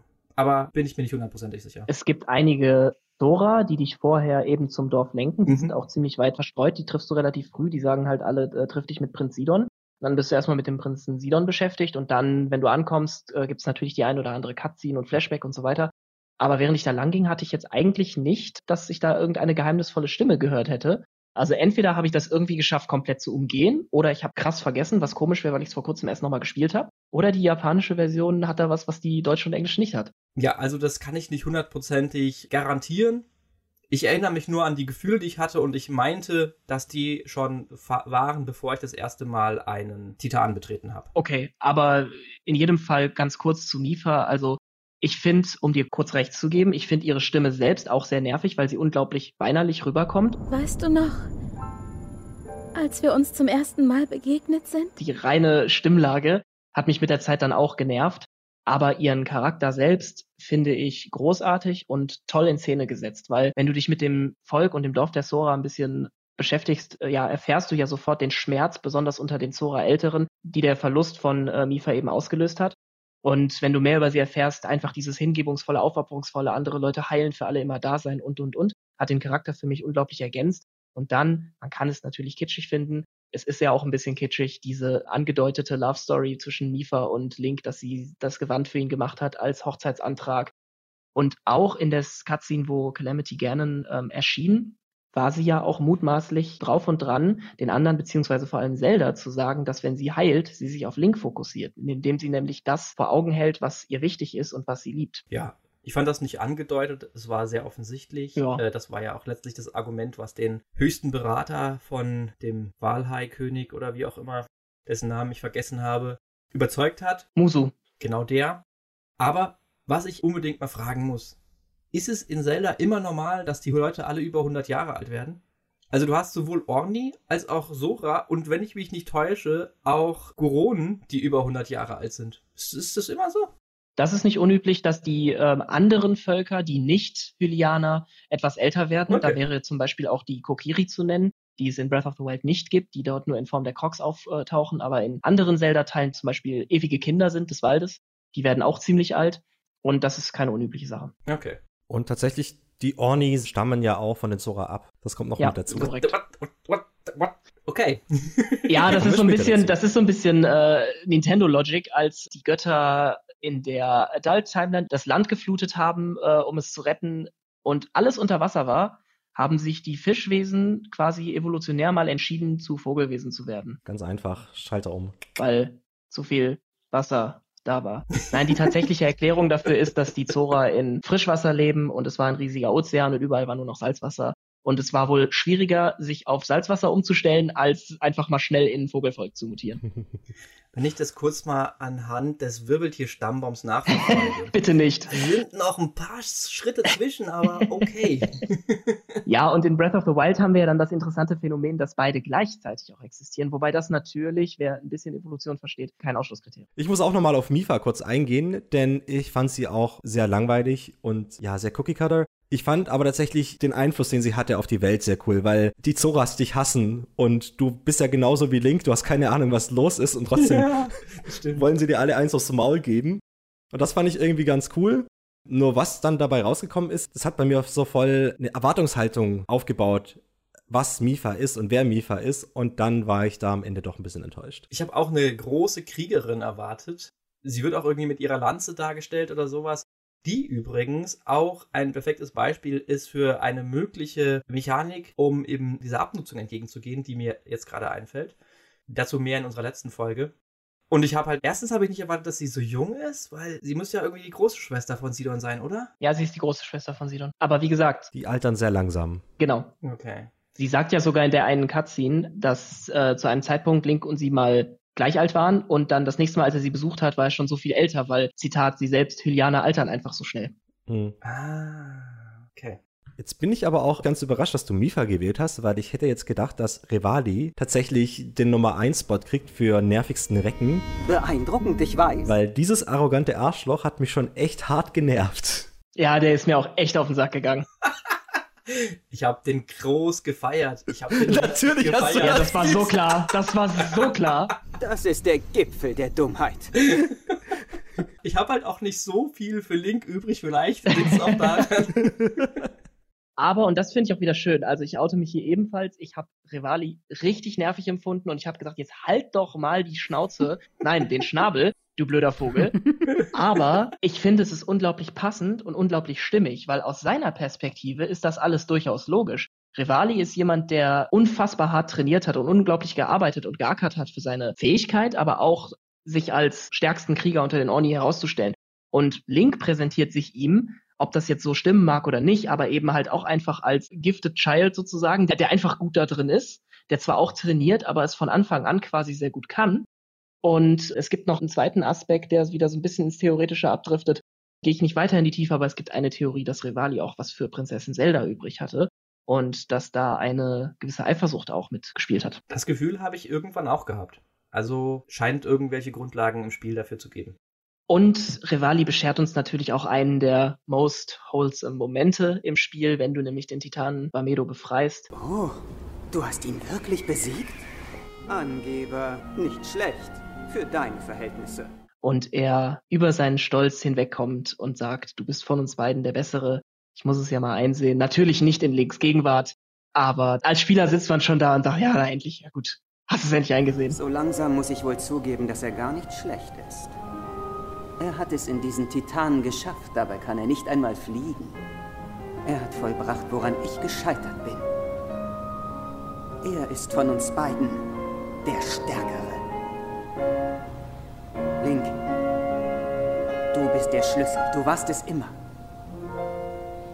Ja, ich finde ihn auch als Charakter tatsächlich ganz gut und sehr stimmig, aber er wäre halt saunervig, weil er die ganze Zeit alles untergraben hat und das war. Aber auch das vervollständigt in meinen Augen dieses Anime-Klischee. Ja, Mhm. In so vielen Anime gibt es genau diesen Charakter. Ich würde fast sagen, er kann mit Vegeta verglichen werden, der wirklich ein sehr, sehr, sehr, sehr, sehr bekannter Charakter ist. Und auch Vegeta ist erst sau arrogant und irgendwann gesteht er sich ein, okay, Goku, du bist der Bessere. Das muss ein Albtraum sein. Ich bin ein Saiyajin. Ich gehöre zur absoluten Elite. Ich darf nicht verlieren. Vor allem nicht gegen den. Ich gebe es zwar nicht gerne zu, aber nur du allein kannst es schaffen. Und diese Figur gibt es halt immer, immer wieder. Ja. Und diese Szene, ich stimme dir zu, es ist eine gute Szene, sie macht Spaß. Aber der Charakter ist damit nichts Innovatives. Am meisten hat mich einfach genervt, während du durch diesen Titanen kletterst und die Siegel aktivierst und er einfach bei jedem Siegel sassy ist. Und ich denke mir so, egal wie sehr du mich jetzt Mhm. hasst oder nicht und egal wie arrogant du bist, du musst doch jetzt seit 100 Jahren darauf warten, dass hier mal jemand kommt und dieses Scheißteil da rausprügelt. Also ein bisschen Euphorie, so von wegen so, hey cool, ich mag dich zwar nicht und du bist doof, aber mach mal weiter. Nee, immer so, das nächste Siegel schaffst du nicht. Also habe ich echt gedacht, so, ja gut, dann bleib halt hier. Habt ihr euch übrigens ein einziges Mal von einem Titanen wegteleportiert, bevor ihr ihn gelöst habt? Nein. Ich fand das auch so überflüssig. Ich habe mich echt so gefragt, wer macht das denn? Also wer macht das denn? Hm, ja, Naja, okay. Wenn du das machst, schreib uns bitte. genau. Schreib uns warum. Brauchtest du irgendwie Feuerpfeile oder sowas?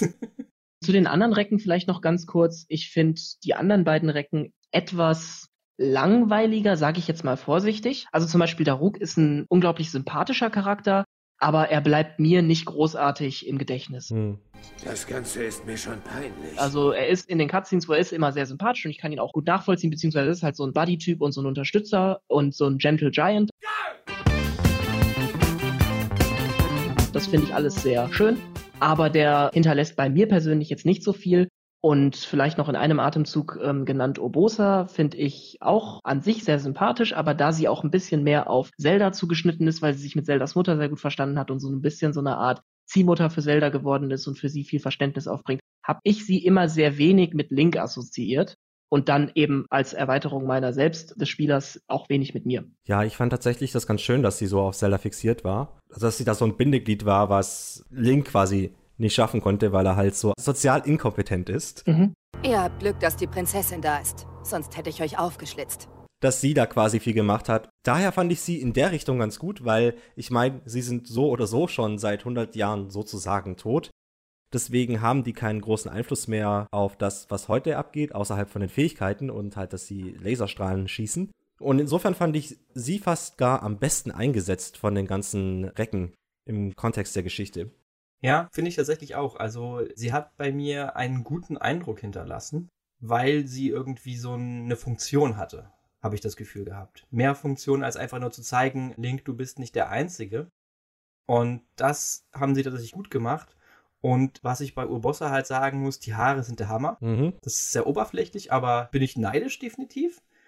Und auch jetzt, wo wir bei ihr sind, generell bei den Gerudo, ich finde einfach diesen Frauentyp so klasse. Ich mag das irgendwie, das ist halt total gerne, wenn sie immer hingehen und nicht einfach ein Schönheitsklischee aus dem Ärmel schütteln, was sowieso jeder kennt und jeder nachvollziehen kann seit 30 Jahren oder sonst noch was, sondern dass sie halt einfach sagen, hey, die haben krasse Bauchmuskeln, die haben super breite Hüften, eine riesige Nase, die direkt in die Stirn übergeht. Ich finde einfach dieses Design total cool auch. Mhm. Und da sie halt nur als Repräsentation von diesem Volk, das hat mir daran auch einfach gut gefallen. Ich finde die Gerudo an sich auch sehr interessant und ich habe immer das Gefühl, they get the short end of the stick, weil Ganon halt, Ganondorf da halt rauskam. Deswegen finde ich das immer ein bisschen schade und ich finde es schön, wenn sie dann cool dargestellt werden, weil in jetzt zum Beispiel Ocarina of Time sind sie sehr, sehr einseitig dargestellt. Ich liebe dieses Detail, dass Ganondorf ein Gerudo ist. Also, so wie ich es jetzt verstanden habe, aus diesem Spiel gibt es gar keine männlichen Gerudo, sondern die pflanzen sich immer nur mit anderen Völkern fort. Oder verstecken die ihre Männer nur, wie das auch irgendwo in bestimmten Sci-Fi-Dingern mal der Fall ist? Keine Ahnung. Aber ich finde es so gut, weil ich bin hundertprozentig sold. Ganondorf ist bekannt für rote Haare und eine große Nase und mehr brauche ich nicht zu wissen, um zu sagen, ah, es ergibt voll Sinn. Und in dem Satz, in dem ich das jetzt gehört habe, in Breath of the Wild, sagen sie auch, man sagt auch, dass Ganondorf einmal ein Gerudo war. Und es ist so, ja, das ist perfekt, das ist alles, was ihr sagen. So müsst ihr das ausdrücken. Ich kaufe jetzt hundertprozentig ab, ich will nichts anderes mehr wissen. Das ist ein unglaublich wichtiges Detail, was du da nennst, weil es ist nicht nur die Tatsache, dass Ganondorf ein Gerudo war, sondern auch, dass er mal ein Gerudo war. Also die Wortwahl ist da auch sehr wichtig, Mhm. weil das auch direkt seine Transformation des Menschen oder Gerudo-König Ganondorf in das Biest, die Inkarnation des reinen bösen Ganon. Das impliziert in Breath of the Wild bereits, dass in vergangenen Teilen oder vor, vor langer, langer, langer Zeit, wir wissen ja, dass die alte Prophezeiung in Breath of the Wild bereits 10.000 Jahre her ist und davor sich wahrscheinlich auch noch einiges äh, getan hat. Das zeigt eben schon, Ganondorf hat eine Transformation durchgemacht und das ist alles schon verdammt lange her. Seitdem gibt es diese Bräuche der Gerudo, die seitdem eben den Männern abgeschworen haben, also ihren eigenen Männern. Es ist tatsächlich meines Wissens nicht ganz klar, ob einfach alle Gerudo-Männer verbannt werden oder es einfach gar keine mehr gibt. Das ist, wird nicht genau aufgeklärt, aber vielleicht ist es auch besser so. Vielleicht will man auch nicht wissen, was eventuell mit den Gerudo-Männern passiert. Aber ich finde da nicht nur dieses Detail, dass es erwähnt wird, sondern auch wie es erwähnt wird, großartig platziert. Ja. Neben diesen zentralen Figuren gibt es aber natürlich noch einige andere. Und da möchte ich erstmal mit der Sache vorweggehen. Ohne auf eine einzelne Figur einzugehen, finde ich schon als purer Neuling genial. Ja, das ist die perfekte Überleitung der Leiterin des Chica-Instituts. Okay, zu Pura kommen wir gerne später noch. Aber ich bin sowohl ein purer Neuling als auch ein purer Neuling bei Zelda. Und ich fand schon genial, dass sie den Spezies und den ganzen Figuren und Personen in dieser Welt Charaktere gegeben haben. Dass du wirklich einen speziesübergreifenden Charakter hattest und dass du auch noch einzelne Figuren, die haben sich wirklich die Mühe gegeben, dass jeder irgendwie einen Charakter bekommen hat. Und diese Persönlichkeiten, das ist das richtige Wort, die finde ich so eine schöne Sache, die sie da eingebracht haben, dass ich damit direkt in die sonstigen Charaktere hineinschlittern möchte kann ich mich auch nur anschließen. Ich finde die restlichen Charaktere sehr schön in Szene gesetzt und ähm, auch da, ich weiß, ich tue es oft, aber ich äh, erwähne gerne Hyrule Warriors, denn besonders auf unsere Shika bezogen, nämlich Impa, Pura und Obelo wahrscheinlich, werden dort eben vor 100 Jahren auch schön in Szene gesetzt. Und gerade bei Impa hat es mich unfassbar gefreut, sie vor 100 Jahren zu sehen, weil sie wirklich eine junge, agile, japanisch angehauchte Kämpferin ist. Ich meine, die Shika sind ja generell sehr japanisch angehaucht. Und in, in, Breath of the Wild trifft man sie ja nur als schrumpeligen alten Yoda. Und es ist unfassbar cool zu sehen, dass sie eben damals mal richtig äh, vorne mitgewirkt hat. Aber auch über die Shika hinaus, sei es jetzt einzelne random Hylianer oder eben auch die Crocs, die irgendwie so eine, sag ich mal, gleiche Masse sind, dann aber doch wieder einzelne herausbrechen, nämlich die Crocs, mit denen du interagieren musst, zum Beispiel um zu den Schreinen zu kommen oder der, der dir da sein Bett macht, die dann irgendwie aus so eher nichtssagenderen Charakteren wieder rausbrechen da finde ich die ganzen unterschiedlichen Völker und einzelnen Nebencharaktere doch schön. Und wo du gerade beim Design der Crocs warst, ich finde das Design der Sora ist halt ein einmaliges. Also ich finde das super einzigartig. Die Orni kann man auch diskutieren, dass das nirgendwo so gemacht wurde, aber irgendwie ein Vogelvolk hat man schon mal gesehen.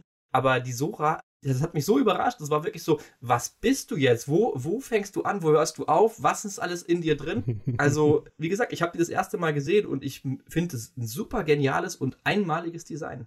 Ja, und ich finde es schön, dass die Sora in diesem Teil sehr divers sind. Mhm. In vergangenen Zelda-Teilen gab es ja auch schon Sora und da sahen die alle relativ gleich aus, bis auf minimale Features oder einer versuchten Männlich- oder Weiblichkeit. Aber in diesem Teil hatte dann ja zum Beispiel der königliche Berater auf einmal die Form von so einem Rochen. Hammerhai gab's auch. Genau, Hammerhai gab's auch. Und das, das fand ich echt ganz schön, dass da mit verschiedenen Fischskins, nenne ich es jetzt mal, herumgespielt wird. Ja, Sidon ist der Hammerhai. Der ja. ja, also gut. Sidon ist ja sowieso äh, ganz speziell mit seinem äh, Signature Move und dem äh, Bling, wenn er lächelt. Der ist mir am Anfang so auf den Keks gegangen und das war das, wo ich am allermeisten gedacht habe.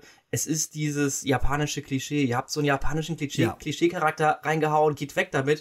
Und dann kommt die Szene, wenn du fertig bist und er sagt so, Link, du bist mein bester Freund, ich möchte immer so. Und ich dachte so, hey, irgendwie haben wir gar nicht so viel zusammen erlebt, aber ja, ich, ich, bin, ich will auch dein bester Freund sein. ich finde, Nintendo macht auch einen ziemlich guten Job, das richtige Maß an Albernheit zu finden. Und sie drücken dadurch meiner Meinung nach auch sehr gut die Reaktionen, aber auch den Charakter von sowohl wichtigen NPCs als auch nicht so wichtigen aus. Und du hast alle paar Spielstunden diesen völlig überdrehten, ulkigen Nebencharakter, der, weiß ich nicht, für sich genommen vielleicht sogar over the top wäre. Ich kann es nicht mal sagen. Aber irgendwie funktioniert es immer doch und noch und es ist selten, dass ich mir denke, nee, das ist mir jetzt echt zu blöd. Aber trotzdem denke ich mir gleichzeitig objektiv betrachtet, wäre es mir eigentlich zu blöd. Aber irgendwie schaffen sie es doch ganz gut, die Charaktere in Szene zu setzen und diese Albernheit gut zu bemessen. Grundsätzlich nimmst du mir die Worte aus dem Mund. Entschuldigung. Aber ich muss sagen, wer mich richtig genervt hat, ist Yonobo, der äh, junge Gorone, auch wenn ich ihn sehr verstehe und ich es prinzipiell sympathisch finde, dass man auch mal einen ängstlichen Charakter reinbringt, der erst noch die Fußstapfen finden muss, in die er reintritt. Oh, aber dieser Weg zum Titan mit ihm, ich hätte fast in den Controller gebissen. Also das war wirklich schwierig. Ja. Aber wie witzig ist das Design, dieser Fettsack mit dem 8-Pack oder was es ist auf dem Bauch, das ist auch wieder geil. Der komplett aus Stein gemacht ist und einfach vor allem Angst hat. Ja, ich weiß, das ist... Ja, aber ich muss sagen, ich fand ihn auch nervig. Also das ist mir dann vor allem beim zweiten Mal durchspielen aufgefallen, dass das so der Teil war, wo ich dann am wenigsten Bock drauf hatte. Wer mir sehr sympathisch war, war Biju, die neue Königin der Gerudo als Mhm. Nachfahre von Urbosa. Ja, es hat mich irgendwie abgeholt, dass ihr natürlich ihre Mutter fehlte, dass sie viel zu früh auf den Thron musste mit einer entsprechenden Beraterin, dass sie die Ambitionen hat, das gut zu erfüllen, aber gleichzeitig auch irgendwie den Struggle von einem Teenager und sich da irgendwie versucht zurechtzufinden und ihren Platz zu finden. Das fand ich schön in Szene gesetzt, ohne dass es zumindest für mich irgendwie anstrengend wurde. Ja. Ich fand auch, sie hatte gewisse Stärke. Ich würde fast behaupten, ihr Charakter war noch am mehrdimensionalsten irgendwie. Ich würde sagen, ich kann den Archetyp nicht finden. Das ist ein Kompliment in dem Falle. Ja, wäre sie, wär sie direkt so Badass-mäßig gewesen, wäre mir das einfach viel zu stumpf gewesen. Ja, die Gerudo sind ja schon sehr muskelbepackt und irgendwie sehr stark und dass sie quasi durch andere Qualitäten glänzt, weil sie eben das nicht ist, das fand ich tatsächlich ganz cool. Ja. Und dann müssen wir natürlich auch noch Terry erwähnen, den freudigen Käfersammler. Wow! Ich finde es ein großartiges Detail, dieses passiv-aggressive. Wenn du irgendeinen Käfer hast, will er den ja immer sofort haben und gibt dir irgend so ein olles Gericht dafür, was jetzt nicht besonders schwierig ist herzustellen meistens. Und wenn du Nein sagst, ist er halt einfach mal ernsthaft beleidigt. Das finde ich so großartig und so richtig passiv-aggressiv, so von wegen, ich habe mir wohl zu viel eingebildet auf meine Fähigkeit, nette Leute zu erkennen. Oder so, so wow, okay. Das äh, fand ich schon sehr witzig. Zu ihm die Frage, wenn man zu diesem Leuchtturm kommt, wo man die antiken Sachen herstellen kann. Die Akala-Festung, ja. Ich glaube, da kriegst du die Quest, dass du einen Händler, der wie ein großes Monster durch die Gegend läuft, bei Nacht Ja. fotografieren sollst oder sowas. Und ist er das? Nein, Kiltons Monsterladen, ja. Ist das Terry? Nee, Ah. Terry ist ein reisender Händler, der tatsächlich einen Rucksack in Form eines Käfers auf dem Rücken hat. Und das ist leider in, äh, im Deutschen ein bisschen verloren gegangen, weil auf Englisch heißt er tatsächlich Beetle. Okay. Und den gibt es zum Beispiel auch in The Wind Waker, also ist eine wiederkehrende Figur. Und er ist natürlich verrückt nach Käfer. Und über den du sprichst, das ist Kilton, den wollte ich tatsächlich auch noch ansprechen, weil man den erst relativ spät findet. Ja. Also ich habe den zumindest relativ spät gefunden. Meistens, ja. Und er ein absoluter fucking Weirdo ist. okay. Nee, den habe ich nicht Ja. getroffen. Ich habe nämlich dann diesen Terry fotografiert, weil ich gedacht habe, okay, das ist das einzige Händlermäßige, was für mich nach Monster wirkt. Mhm. Aber okay, der war das nicht. Warum ist er denn ein Monster? Das ist ein ganz normaler Mensch mit einer großen Nase, aber ansonsten. Ja, wenn man ihn halt im Dunkeln von hinten sieht, sieht es aus wie ein riesengroßer Käfer, der durch die Gegend läuft. Das war mein, Ah, mein Gedanke. Jetzt, jetzt verstehe ich das. Ja. Wen ich auch noch einfach sehr sympathisch, wenn auch jetzt nicht unglaublich vielschichtig finde, ist Cass. Das ist dieser äh, Rito oder dieser Vogel mit dem Akkordeon, Mhm. der bei vielen Schreinen zu finden ist und eben das Lied über die dortige Heldenprüfung parat hält. Oh. Ich finde ihn als, ja, Running Gag kann man ihn nicht bezeichnen, aber er ist ein wiederkehrender Charakter. Und ich finde ihn einfach sehr sympathisch und mich freut einfach jedes Mal die Musik zu hören. Und dass er an einem Stall Eponas Lied nachspielt, das finde ich auch sehr stimmig.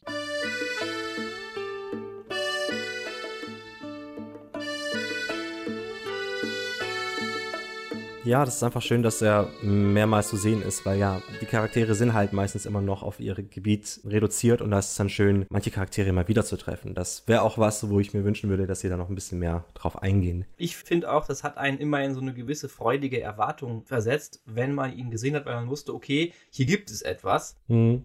Er ist einfach auch eine Art von Marker. Die Musik war tatsächlich auch unterhaltsam, sag ich mal. Also die Musik haben wir ja schon ausreichend behandelt, aber auch das war tatsächlich ein positiver Faktor. Genauso habe ich mich tatsächlich aber auch über diesen Maler immer wieder gefreut. Das Mhm. stimmt. Ich meine, irgendwann habe ich herausgefunden, er steht eigentlich bei jedem Stall. Aber wenn ich ihn mal ausnahmsweise nicht an einem Stall gefunden habe, habe ich mich auch gefreut, einfach nur, weil es halt was Vertrautes war wahrscheinlich. Ja. Ja, das stimmt. Ich wollte gerade noch eine Frage stellen. Und zwar, man hat zwar diese häufigen Möglichkeiten, dass man auch mit NPCs reden kann, aber wie fandet ihr denn die Welt im Punkto, wie belebt sie ist? Fandet ihr das angemessen oder fandet ihr die Welt war zu unbelebt? Ich persönlich fand die Welt eigentlich sehr passend belebt. Es ist eben so eine Mittelalterwelt, die komplett zerstört wurde und nur noch so ein bisschen verteilt irgendwie die Menschen zusammenleben. Und der Rest wird eben belebt durch die Feinde, Mhm. durch diese kleinen Camps, die man hat und sowas. Deswegen, ich fand die Welt sehr belebt. Man hat ja auch überall Tierchen und sowas, die man dann auch jagen kann, wenn man ein böses Monster ist. Aber persönlich war das für mich jetzt nie ein Problem. Ich fand, die Welt hat immer sehr lebendig gewirkt. Und wenn sie nicht lebendig gewirkt hat, dann hat das eben auch einen Sinn gehabt, dass es eben so tot wirken soll. Das finde ich genauso. Ich fand die Welt auch genau passend, denn wir müssen bedenken, als die Verheerung eintrat, hat sie sehr viel zerstört, wie Jonas auch gerade schon gesagt hat. Also rund um Schloss Hyrule und Castletown ist eigentlich alles zerstört. Und an den Stellen, wo die Welt, naja, nicht belebt ist durch Völker oder Tiere, ist sie eben durch andere Dinge belebt, wie zum Beispiel herumlaufende Wächter. Und das hat alles schon so seine Stimmigkeit. Und erst zum Rande der Map, wo das Terrain schwieriger wird, wo man sich auch direkt als Spieler vorstellen kann, hier haben es zum Beispiel die laufenden Wächter nicht ganz so leicht, kommen nicht so gut hin. Da hatten die Völker einfach eine bessere Chance, diese Position zu verteidigen. Und sie haben es auch, finde ich, sehr, sehr gut eingebaut, dass zum Beispiel Hateno überlebt hat. Es gab ja diese ikonische Schlacht äh, um Fort Hateno, wo letzten Endes äh, Link in der Rückblende ja dann auch gefallen ist und nur durch das Erwecken der Siegelkraft in Zelda die Schlacht gewonnen werden konnte. Und man sieht wirklich, dass dort so ein bisschen die Grenze ist. Bis dahin hat sich so die erste Welle der Verheerung und der, der Wächter ausgebreitet und ab da kommen die Menschen wieder so ein bisschen zurück. Oder ab da haben die Menschen dann angefangen, wieder zu leben und trauen sich so langsam wieder über die Grenze. Aber es gibt wie so eine Art Radius. Das finde ich eigentlich ganz passend. Also was jetzt die Mitte der Karte angeht, finde ich es auch absolut nachvollziehbar, aber ich habe mich beim Spielen ein bisschen schwer damit getan, weil ich habe nämlich gedacht, naja, das ist jetzt alles 100 Jahre her.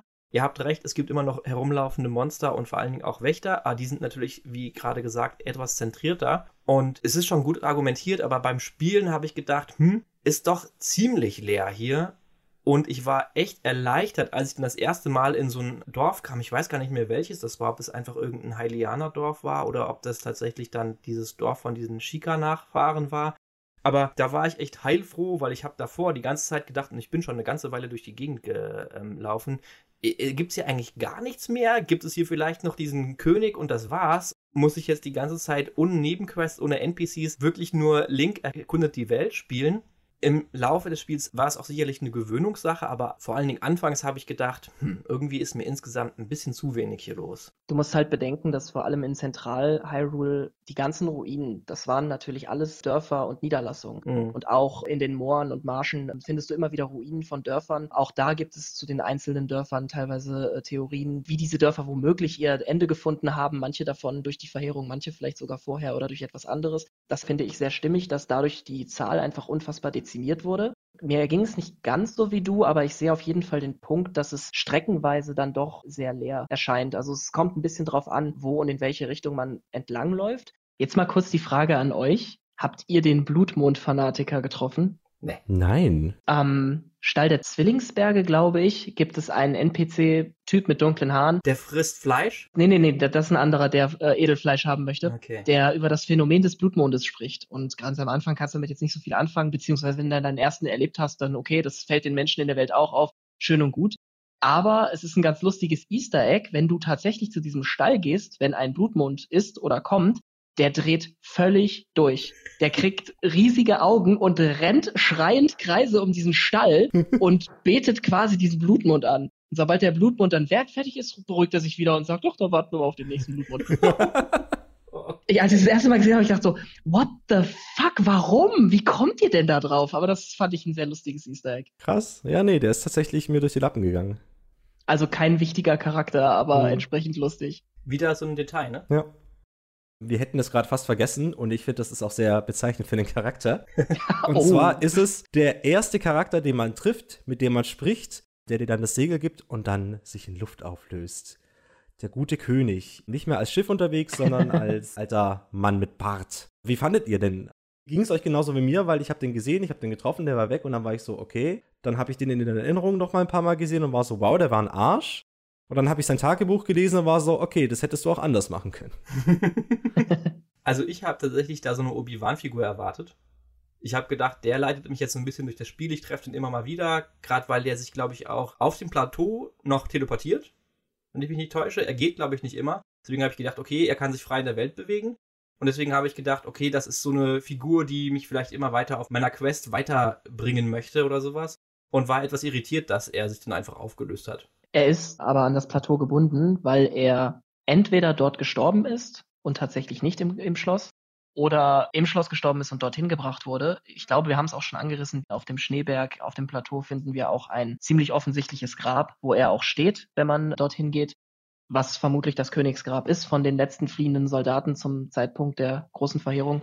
Und deswegen kann er das Plateau vermutlich auch nicht verlassen. Ich finde diesen Charakter insofern gut in Szene gesetzt, weil die Details um ihn wieder sehr schön für Zelda-Fans ist. Also zum einen musikalisch, wenn er erscheint, ähm, hört man das alte Castle-Theme von zum Beispiel A Link to the Past. Dann die Tatsache, dass er mit so einer Lampe rumläuft, ist auch ein wiederkehrendes äh, Symbol in Zelda für Geister. Die Imps und Pose haben auch immer ihre Laternen dabei und ähm, die ikonische ja, Geisterfarbe bei diesen, diesen Wolken und so. Das äh, zeigt dann zum ersten Mal, wie quasi Geister und nachweltliche Wesen in der Welt funktionieren. Das finde ich eigentlich alles ganz schön. Was jetzt seinen Charakter angeht, hat er mich auch ziemlich genervt. Aufgrund dessen bin ich froh, dass sie diese Obi-Wan-Figur nicht gemacht haben, weil ich hätte das Land nicht so gerne bereist und äh, dass er immer seinen Senf dazu gibt. Was mich wieder ein bisschen abgeholt hat, muss ich sagen, ist seine sehr späte, aber immerhin noch kommende oder ja dann letztendlich erscheinende Demut dass er auch so Sachen sagt wie, ähm, ich bin der Letzte, der das Recht hat, irgendwas von dir zu verlangen, indem er nämlich auch eingesteht, dass er Fehler gemacht hat und am Ende ja nicht mal irgendwie sowas sagt wie räche mich oder nicht mal sagt, rette das Königreich, sondern rette einfach meine Tochter. Und das finde ich sehr schön, wenn man dann über die Story herausfindet, dass er bei ihr krasse Fehler gemacht hat und sie ja, sehr falsch, vielleicht mit den richtigen Absichten, aber sehr falsch behandelt hat und dann das letzte, sein letzter Wille ja offensichtlich wirklich nur ist, kümmere dich um meine Tochter. Das hat mir die Figur ein bisschen gerettet. Ja, das hast du tatsächlich ganz gut gesagt. Jetzt stehen alle Figuren richtig auf dem Schachfeld. Jetzt kann man auch mal darüber reden, wie diese genutzt werden, beziehungsweise wie die Story im Allgemeinen erzählt wird. Denn ich finde, also ich glaube, da spreche ich jetzt nichts ähm, Weltbewegendes aus. Sie ist sehr, sehr zurückgedreht und steht sehr weit hinter dem Spielgeschehen und dem Erleben der Welt. Aber dennoch ist sie da und ich finde, sie ist dennoch sehr stark in den Momenten, in denen sie da ist. Da muss ich dir zustimmen, denn bei allem, was ich bis jetzt über das Spiel gesagt habe, wo eigentlich immer eine starke Note, hm, das hätte man besser machen können, das immer anders machen können dabei war, kommt jetzt wieder Storyfetischist Nils zum Leben. Und obwohl du auch recht hast, es ist irgendwie eine sehr reduzierte und zurückhaltende Story, war für mich die Story der große Punkt, weswegen ich dieses Spiel weiterverfolgt habe. Und es ist auch der große Punkt, weswegen ich den Nachfolger spielen möchte. Obwohl man sagen kann, die Geschichte ist abgeschlossen. Aber ich mochte einfach das Erleben. Ich mochte die Story. Ich mochte da voranzubringen. Eine riesige Motivation im Spiel für mich war, die Erinnerungen zu finden. Ich fand es so befriedigend, auch ich habe mir diese Fotos so oft angeguckt, weil ich immer gedacht habe, okay, habe ich jetzt mal wieder eine gesehen, habe ich wieder eine gesehen und ich fand es so unfassbar genial, wenn ich dann gesehen habe, oh, das ist der Baum. Das ist der Baum. Dann bin ich da hingesegelt, dann war das der Baum, aber ich meine Erinnerung bekommen. Und einfach nur diese Snippets zu bekommen, einfach, ah, okay, das ist danach passiert. Das hat mich so motiviert, das war wirklich ein richtig großer Bestandteil, weswegen ich Spaß an dem Spiel hatte, die Erinnerungen zu finden. Komplett und da erwähne ich gerne noch mal ganz kurz, was ich eben schon mal angerissen hatte ich finde, dem zuträglich ist auch die Tatsache, dass man sich die Story holt und sie einem nicht reingedrückt wird. Mhm. Wie in vielen Spielen muss man auch hier was aufholen. Ich meine, man hat verdammte 100 Jahre geschlafen und die Welt hat sich bewegt und man muss nicht nur das generelle Setting nachholen, sondern auch noch, was in den 100 Jahren passiert ist. Aber anstatt, dass sie dir, wie eben schon mal gesagt, am Anfang endlos lange Cutscenes geben oder Journal-Einträge und sonst was, musst du es dir wirklich holen. Und das bedeutet auch, dass meistens du das Tempo vorgibst und das dir holst, wenn du möchtest. Das finde ich sehr schön und das ist diesem ja belohnenden Gefühl sehr zuträglich, dass man eben Bock hat, da mehr zu erfahren, weil man es wirklich discovern muss. Mhm. Definitiv. Und man mag sagen, das ist eine sehr rudimentäre Geschichte oder keine besonders weltbewegende, ausgefeilte und innovative Geschichte. Aber sie funktioniert. Sie funktioniert und es ist einfach eine regelrechte Legende. Das habe ich eben schon gesagt, das Wort. Von Zelda. Das heißt, The Legend of Zelda ist keine große Überraschung, aber es ist halt auch einfach diesem Titel treu geworden. Auch das hat Jonas schon gesagt. Ich finde, sie haben hier mit Bravour hinbekommen, eine Legende zu erzählen. Und wenn man mit diesem Anspruch an die Geschichte rangeht, wenn man das quasi betrachtet wie das Gilgamesch-Epos oder wie das Herkules-Epos oder einfach wirklich so ursprüngliche Legenden, bei denen es darum geht, einen Monomythos zu erzählen. Ein Held erlebt eine Geschichte, er wächst über sich selbst hinaus und er besiegt das Böse, dann kann man an dieser Geschichte eigentlich nichts schlecht finden.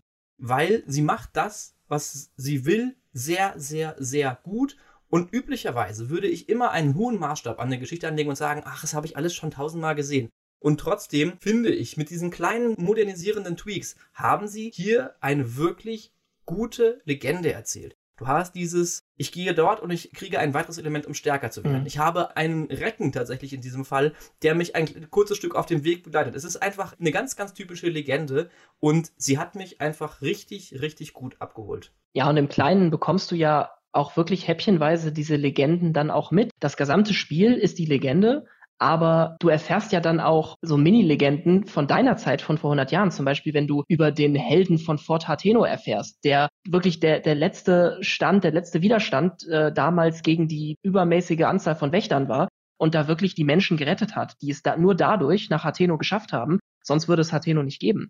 Und dann auch noch so leichte Andeutungen wie mir, hey, du siehst ihm aber echt ähnlich. Das kann es ja nicht sein, weil es ja 100 Jahre her.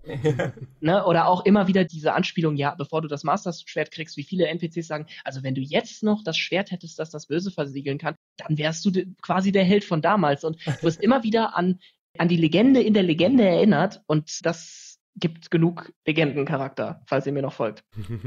Und trotzdem finde ich, dass alles, was man tut, im Endeffekt auf diese Hauptgeschichte einzahlt. Also du hast extrem viel Ablenkung, ja, aber nichtsdestotrotz habe ich an jeder Stelle irgendwie gedacht, es hat immer noch was mit dem Weg zum Ziel zu tun. Und das fand ich auch eine große Stärke tatsächlich im Erleben der Geschichte.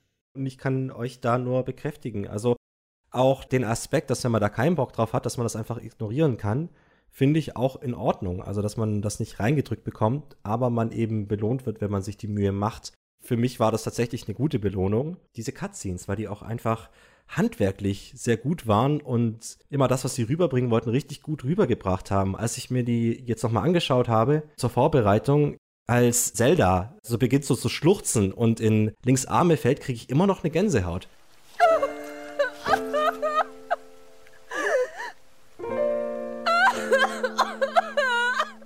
Oh ja. Es ist einfach wirklich, wirklich auch gut inszeniert. Und was das Spiel bei mir seit langem auch mal wieder ausgelöst hat, also früher war es bei mir so, bei vielen Spielen, besonders Computerspiele in meiner Zeit damals, wenn es jetzt zum Beispiel Strategiespiele waren und ich habe eine Kampagne gespielt, dann hatte ich an den Missionen gar nicht so Spaß, sondern die Cutscene nach jeder Mission war die Belohnung. Ich habe mich richtig auf jede Cutscene gefreut. Manchmal hatte ich auch gar keinen Bock auf die Mission, ich wollte einfach nur die nächste Cutscene haben.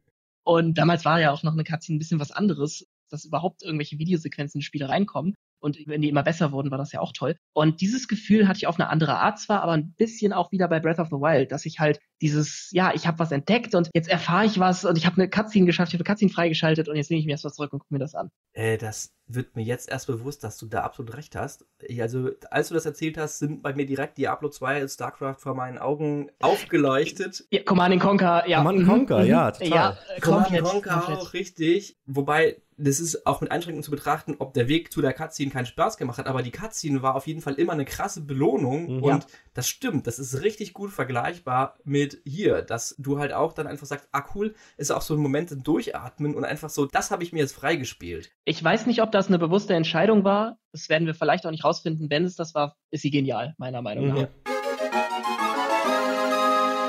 Okay, dann möchte ich euch bei dem Thema genial jetzt auch noch nach euren Lieblingsmomenten fragen. Aber als Noob nehme ich mir vielleicht heraus, dass ich mal vorweggehe, was meine Lieblingsmomente angeht. Gerne. Und zwar war einer meiner Lieblingsmomente tatsächlich die verlorenen Wälder.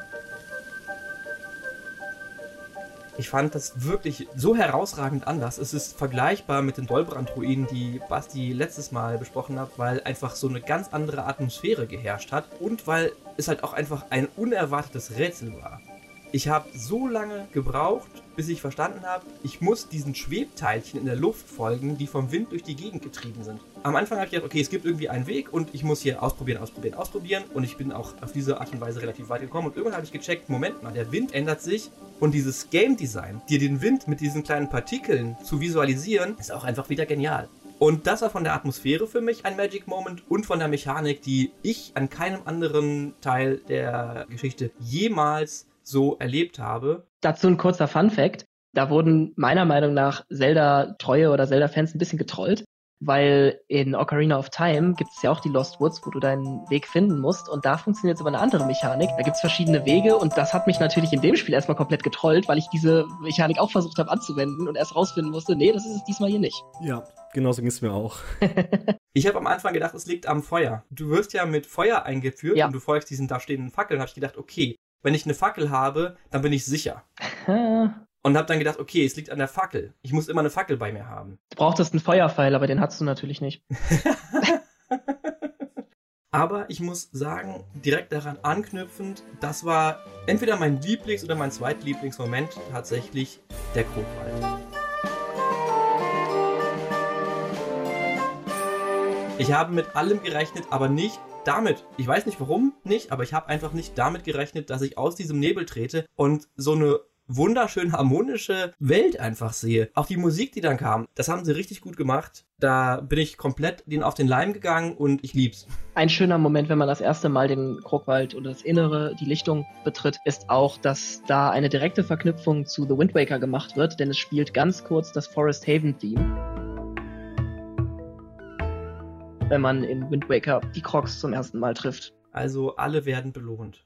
ja, schöner Moment. Habt ihr sonst noch irgendwelche wunderbaren Momente, die ihr aus der Story herauspicken möchtet? Ja, für mich geht es tatsächlich weiter gen Westen, gen Südwesten, denn ich fand alles, was mit den Gerudo zu tun hatte, fand ich total spannend. Ich mochte die Questline, dass du dich als Frau verkleiden musst, um dich da reinzuschleichen. Und darüber haben wir auch beim letzten Mal geredet. Ich fand diese Questline mit den Giga total gut. Also auch dieses, dieses Stealthige und dann findet man so den Hort der Bananen, der dann ein bisschen weiter oben liegt und raubt sie aus.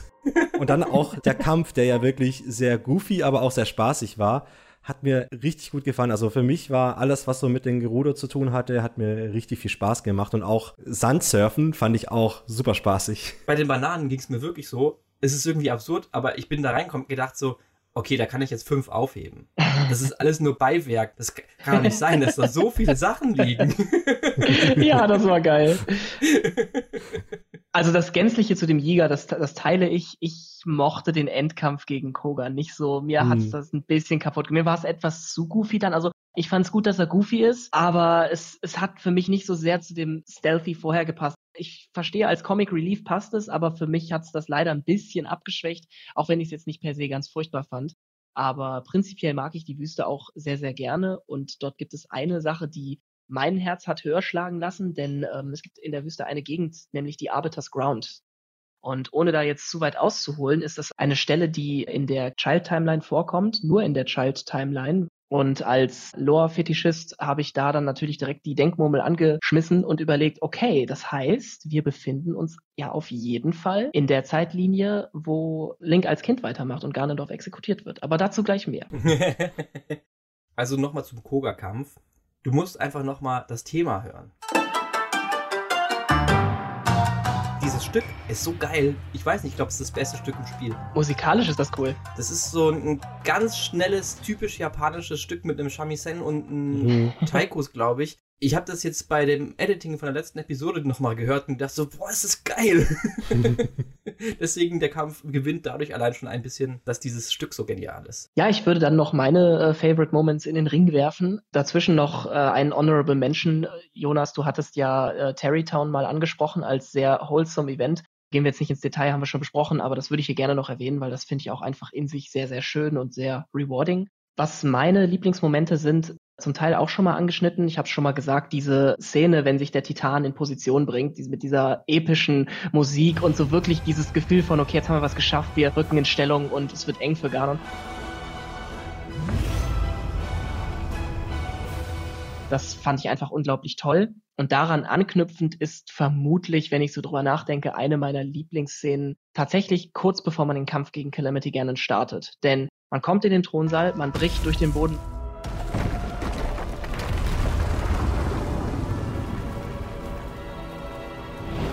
Man landet unten zusammen mit Calamity Ganon mit diesem undefinierten Koloss, wo einfach überall, wo es irgendwie passt, eine Waffe drin steckt. Ein riesiges, undefiniertes, ekliges, gefährlich aussehendes Ding, wo du auch gar nicht so wirklich weißt, was du davon zu erwarten hast. Und Link segelt ganz gechillt mit seinem Paraglider darunter, landet, guckt sich das Teil an zieht einfach nur schnell sein Schwert, hält das nochmal so kurz zur Seite und verkörpert einfach nur so ein Here we are, let's do this. Und das finde ich ist einfach so ein fucking epic Moment. Ist vielleicht für manche dann auch wieder zu stumpf und zu badassy, aber hat mich in dem Moment abgeholt und ich dachte, yo, jetzt gibt's auf die Mütze. Da kann ich direkt anknüpfen und es ist mir auch ganz egal, ob das als stumpf oder wie auch immer betrachtet wird, denn für mich war es ein ganz besonderer Moment und zwar der Moment, das Master Sword zu bekommen. Mhm.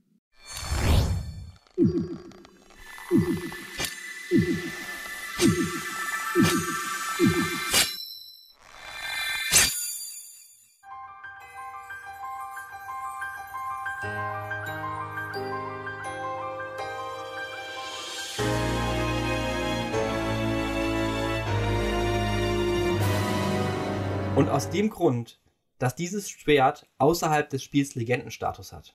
Jeder, jeder Videospieler kennt das Master Sword. Er hätte es entweder schon mal gesehen, er kennt den Namen oder er weiß, es ist das Schwert aus Zelda. Aber ich kann mir nicht vorstellen, dass es jemanden gibt, der ernsthaft Videospiele spielt und nicht weiß, was das Master Sword ist. Ja. Und es war das aller, allererste Mal, dass ich diese Waffe gezogen habe, dass ich diese Waffe geführt habe, dass ich das Spiel so weit geschafft habe, um dieses Ding zu bekommen musikalisch natürlich auch wieder mal richtig gut untermalt und ich habe tatsächlich gedacht, wow, ich fühle irgendwie die Historie und Schwere dieses Videospielgegenstands. Nicht unbedingt innerhalb dieses einzelnen Spiels, sondern einfach nur über den Status, den das Schwert in der Videospielwelt hat. Deswegen meinte ich eben eventuell der zweitliebste Moment. Möglicherweise mein Lieblingsmoment im Spiel, so stumpf es ist und so oft es andere Leute auch schon erlebt haben möchten. Ich fand das richtig, richtig überwältigend fast schon, dieses Schwert zu ziehen. Ich finde das gar nicht stumpf, weil es ist jedes Mal ein Highlight in Zelda-Spielen, das Master Sword oder äh, Alterationen davon zu erhalten. Es ist auch jedes Mal oder fast jedes Mal ein bisschen anders. Natürlich gibt es das wiederkehrende Theme, dass man das irgendwie in, im Wald holt. Aber dieses Mal zum Beispiel auch mit den Herzen, die dir vorher ausgesaugt werden, dass du dich dafür auch nochmal kurz bewähren musst. Also ich fand das insgesamt sehr, sehr stimmig und doch ein sehr epischer Moment. Und generell das Master Sword gefällt mir in dem Spiel sehr, sehr gut ist gut aufgemacht. Ich finde es ganz cool, dass sie diese Herr der Ringe-Mechanik irgendwie aufgenommen haben, wie das Schwert von Frodo, das in Anwesenheit von Orks leuchtet, leuchtet das äh, Masterschwert in Anwesenheit von Wächtern oder antiken Technologien und bekommt die doppelte Angriffsstärke. Und das ergänzt für mich auch die eben angesprochene Cutscene beim Endboss total, weil er zieht das Schwert und es fängt erst dann an zu leuchten. Es ist ein total simples, minimales mhm. und natürlich machen sie es dann erst, um es herauszustellen, aber es macht die Cutscene für mich so anders, als wenn er das leuchtend hätte rausgezogen, sondern er hält es hin, dann fängt es an zu blinken und das gibt mir so richtig diesen Let's Go-Moment. Jetzt geht's los, ja. ja, auf jeden Fall.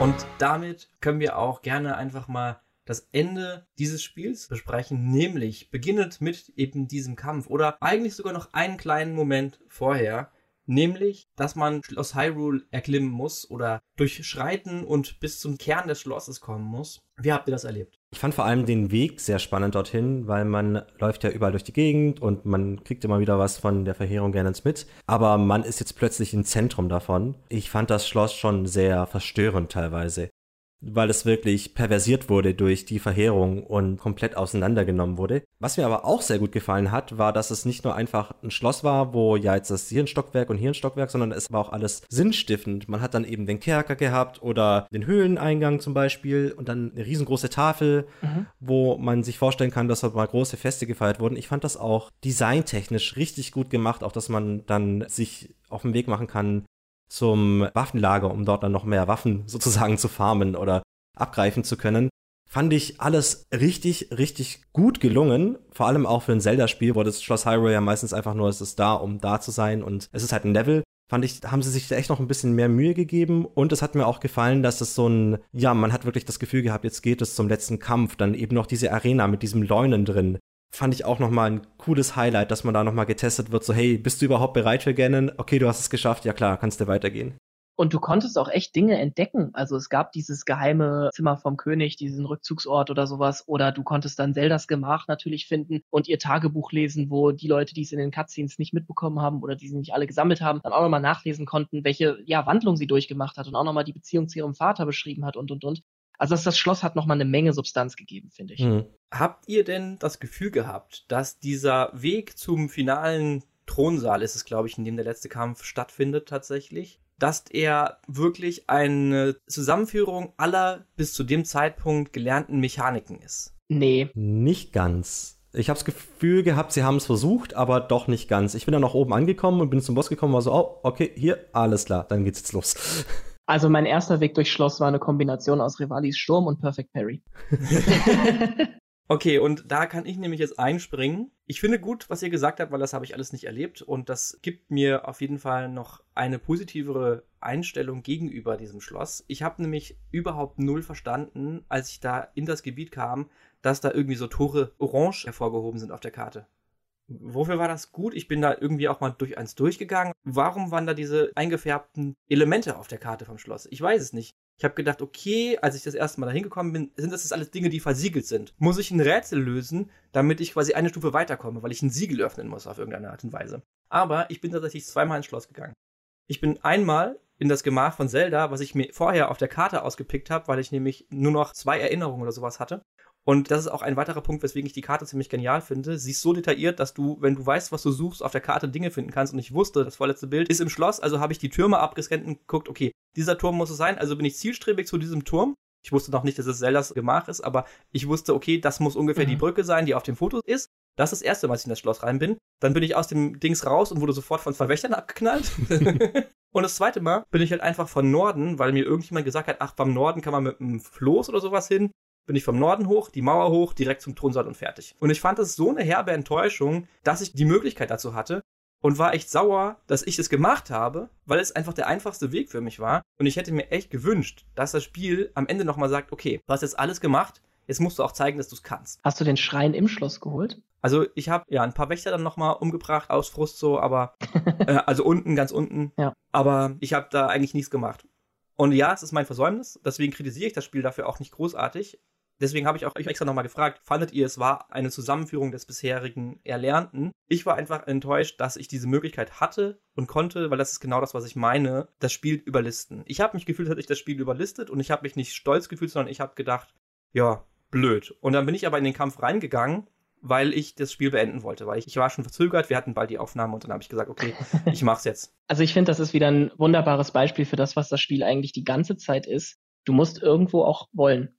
Weil natürlich kannst du, so wie du ganz am Anfang zum Schloss gehen kannst, kannst du auch im Schloss angekommen den direktesten und leichtesten Weg nehmen und dann damit irgendwie klarkommen. Mhm. Du kannst aber auch sagen, ich clear das Schloss, ich schaue mir alles an. Und es ist insofern tatsächlich eine Sammlung von allem oder fast allem, was es so gibt. Also weil neben den Wächtern laufen da ja auch noch andere Viecher rum. Wir haben da Moblins, wir haben einen Stalinox, wir haben die Leunen, wir haben diese Melis-Augen mit den Schädeln, die sie rausspucken. Ich weiß gar nicht, ob ich gerade was vergesse. Bestimmt vergesse ich auch noch was. Aber wir haben eine Gegnervielzahl im Schloss und eben nicht nur die antiken Elemente. Da kann man dann wirklich auch nochmal ja, verschiedene Kämpfe sozusagen ausprobieren, wenn man denn eben möchte. Man kann die Waffen sammeln, ob es die königlichen Waffen sind, die Gardesachen. Man kann das ikonische, originale Hylia-Schild holen, aber man muss eben möchten. Ja. Okay. Dann kommen wir jetzt zum Grand Final. Der Kampf gegen die Verheerung. Und sorry, der Kampf gegen die Verheerung, der war so unbeeindruckend. der war verheerend, ja. Ich rede jetzt von der ersten Phase. Mhm.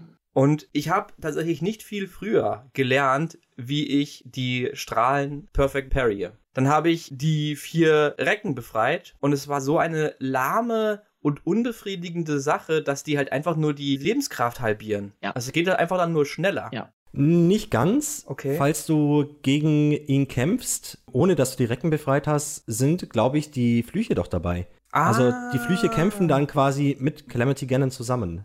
Nicht im Kampf bevor du zu ihm kommst im Thronsaal, musst du Ah, dich erstmal genau. allen Flüchen stellen. Richtig. Und dann ist es halt, also er ruft sie dann aus den Titanen zu sich, aber auch natürlich videospielkonform nacheinander. Ne, die Ah. Bad Guys schauen zu, wie du einen nach dem anderen verprügelst. Aber im eigentlichen Kampf mit ihm sind sie eigentlich, soweit ich zumindest weiß, nicht dabei. Und ansonsten genau geht es halt um die, um den HP-Balken. Und das Ja. fand ich auch ein bisschen enttäuschend Mhm. und generell den Kampf.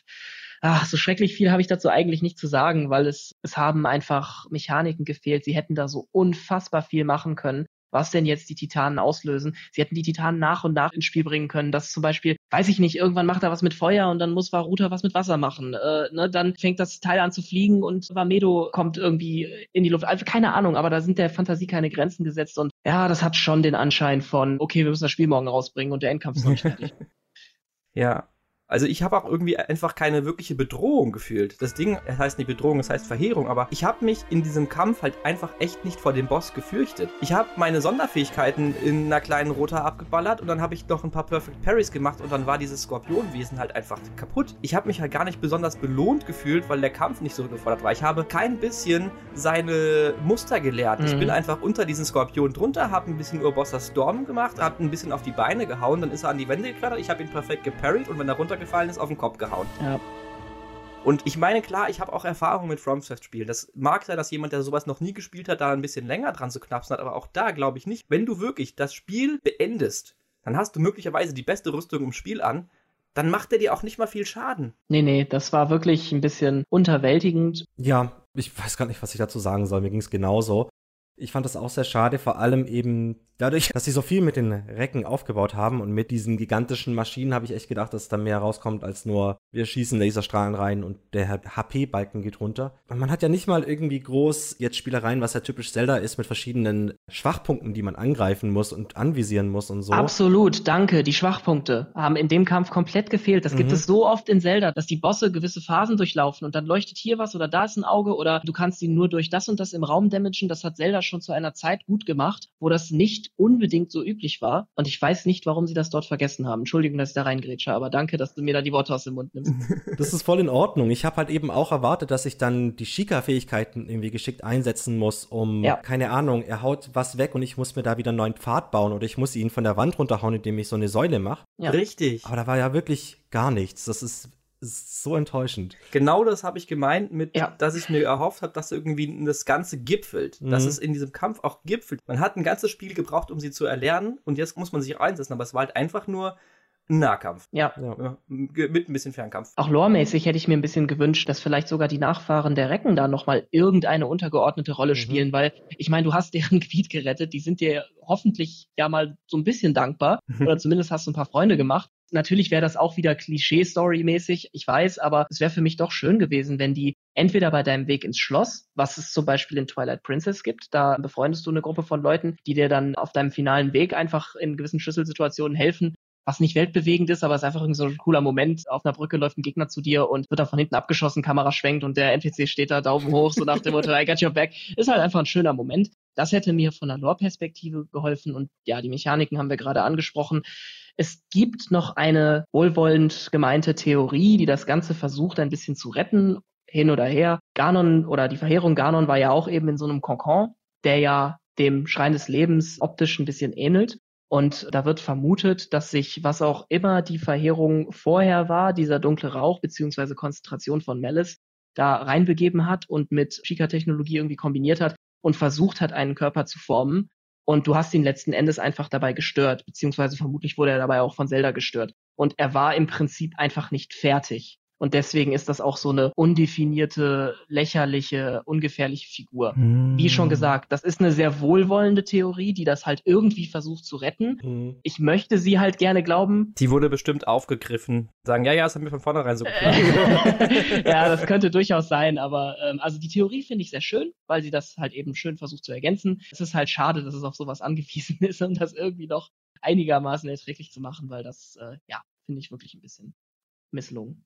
Und man hat dann diesen Kampf bestritten und dachte sich, na gut. Jetzt geht's los. Von anderen Spielen kenne ich's oder vielleicht von anderen Zeldas kenne ich's auf jeden Fall. Tendenziell gibt's ja gerne mal mehrere Phasen. Dann war das halt eben die erste Phase. Mhm. Okay, die war jetzt nicht so überwältigend, aber gut, machen wir halt mal weiter, mal gucken, was jetzt kommt und man merkt, okay, es geht raus, es geht vors Schloss, es geht aufs Feld von Hyrule. Ich habe da sofort Twilight Princess Flashbacks bekommen, wo wir einen der, wie ich finde, epischsten Kämpfe gegen Ganondorf haben, mitten auf Hyrule Field mit großer View gegen ihn antritt. Sorry, Nils.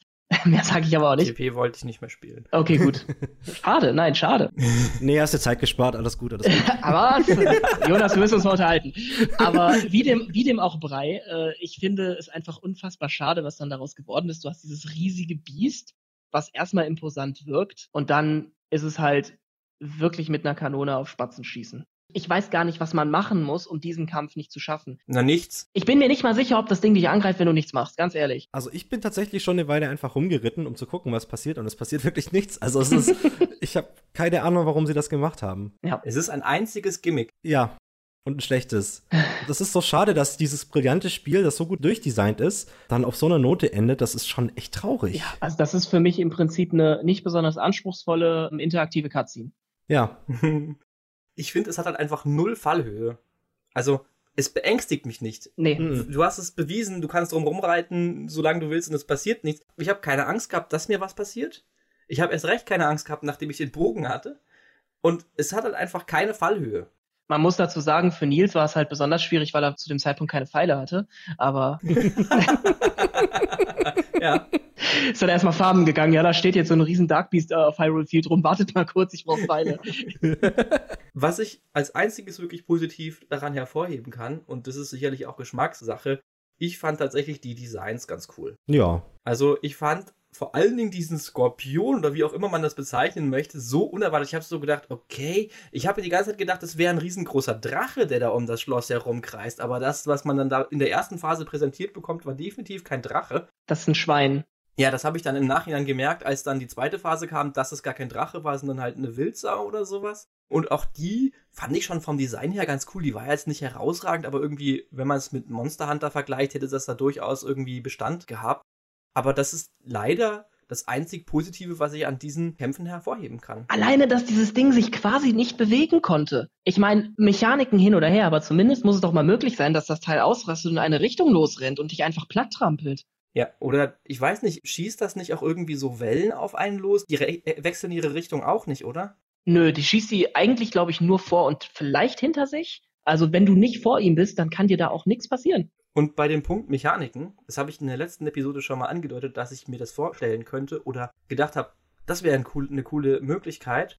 Und zwar das Klettern. Mhm. Ich hätte es auch ganz cool gefunden, wenn man die Dämonenbestie beklettert hätte. Shadow of the Colossus Vibes. Mhm. Ja, ja, wie gesagt, ich habe ja ohnehin durch die, äh, den großen Fokus auf das Klettern, habe ich gedacht, da hätte man viel mehr mitmachen können. Zu dem Zeitpunkt habe ich es natürlich nicht mehr erwartet, aber im Nachhinein habe ich mir gedacht, da hätte man auch draufklettern können. Und man hätte sogar sowas machen können, wie man das bei den ganzen Augen dieses Zorns macht. Mhm. Dass man Augen auf dieser Bestie wegschießen muss, damit man da weitergehen kann, ohne Schaden zu nehmen ah. oder weiterklettern kann. Dass man dafür den Bogen hat. Finde ich einen schönen Ansatz. Aber was machst du, wenn es dann regnet? ja, das wäre scheiße. Ja, ne? Deswegen ist das ja der Endgegner. Ja, das stimmt, das stimmt. okay, dann habe ich noch eine Frage an euch, eine ganz wichtige Frage. Warum endet das Spiel nach dem Kampf?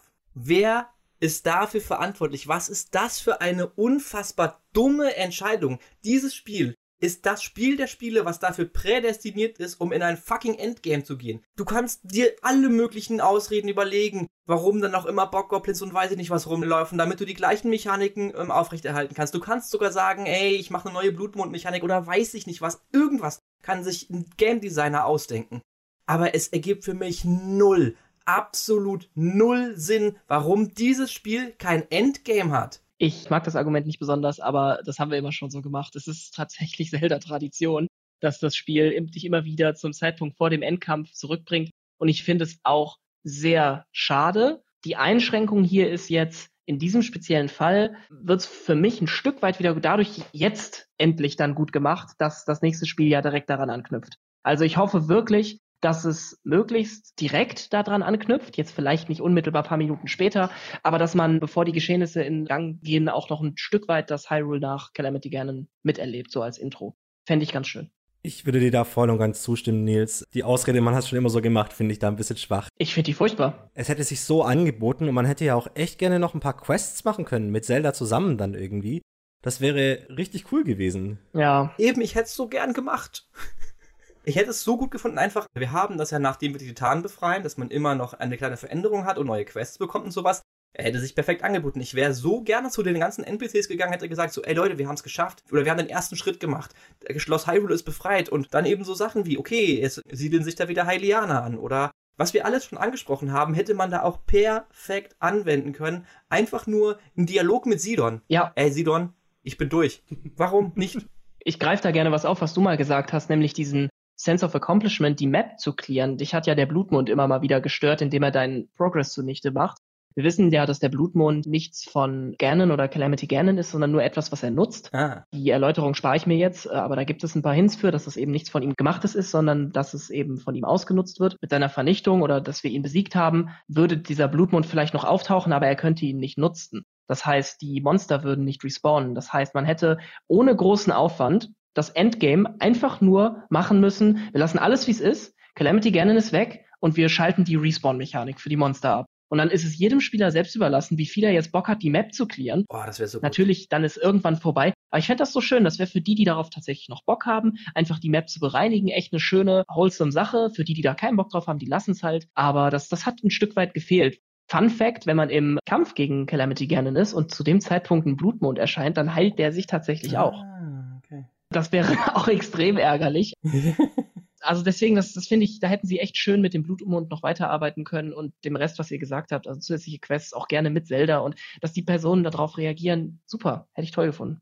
Ja, und das hat mich auch einfach so frustriert. Also ich habe, wie gesagt, vor diesem Thronsaal gestanden und kurz überlegt und habe mich dann entschieden, ey, ich mache das jetzt, damit wir auch darüber reden können. Und letztlich hat natürlich auch die Neugierde überwogen. Aber ich hatte mir eigentlich fest vorgenommen, dass ich dann nochmal innerhalb der nächsten Tage auf jeden Fall ein bisschen Content mache, den ich nicht erlebt habe. Also vor allen Dingen halt dieses Schloss auch nochmal mehr angucke, weil ich meine, es ist im Endeffekt das letzte Level, auch wenn es nicht wirklich ein Level ist. Aber da habe ich schon mit gerechnet, dass es noch ein bisschen mehr Design gibt als einfach nur sonst in der Welt. Und dann dort einfach halt wieder weiter vorne einzusteigen. Es hat mich einfach total demotiviert, nochmal was zu machen, weil ich gedacht habe, nee, irgendwie ist es albern, das Spiel abzuschließen und dann nochmal nach vorne zu springen. Ich mag das einfach nicht. Und ja, ich hätte gerne nochmal mehr erlebt, aber eben innerhalb eines echten Endgames. Ja, total schade. Und da verstehe ich auch komplett deine Demotivation. Leider ist das so ein Zelda-Ding und das ist auch eins der größeren Probleme, die ich mit Zelda generell titelübergreifend habe. Ich würde mich auch gerne in einer Post-Ganondorf-Hyrule-Welt bewegen können. Aber es scheint ja so, dass wir zumindest eine Post-Calamity-Ganon-Welt in Tears of the Kingdom bekommen. Und da kann man ja schon ein bisschen gehypt sein. Mhm. Auf dieser High Note gehen wir jetzt nochmal weiter. Nach dem, was das Spiel einem als Erweiterung anbietet, wenn man schon alles gemacht hat. Und da bin ich komplett raus. Ich habe das nicht erlebt. Aber könnt ihr die DLC, die das Spiel hat, empfehlen? Und wenn ja, warum? Ich würde die auf jeden Fall empfehlen. Nicht nur durch die extra Rüstung oder sowas, die es gibt, sondern weil die spielerisch auch sehr gut sind und zumindest bei der Ballade der Recken man auch einen der besten ähm, Gegenstände sozusagen bekommt, den man im Spiel bekommen kann. Und zwar den Eponator. was?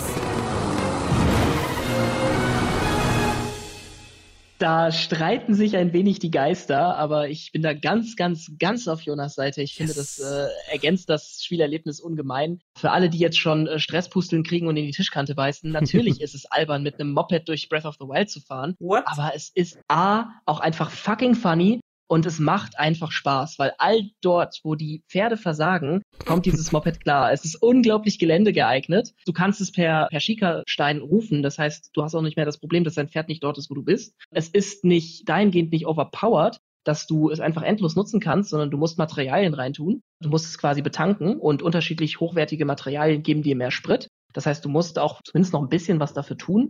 Und der Content, den du machen musst, den finde ich für ein DLC schon recht ordentlich. Und es ist einfach super lustig, mit diesem Teil durch die Felder zu fahren. Ja.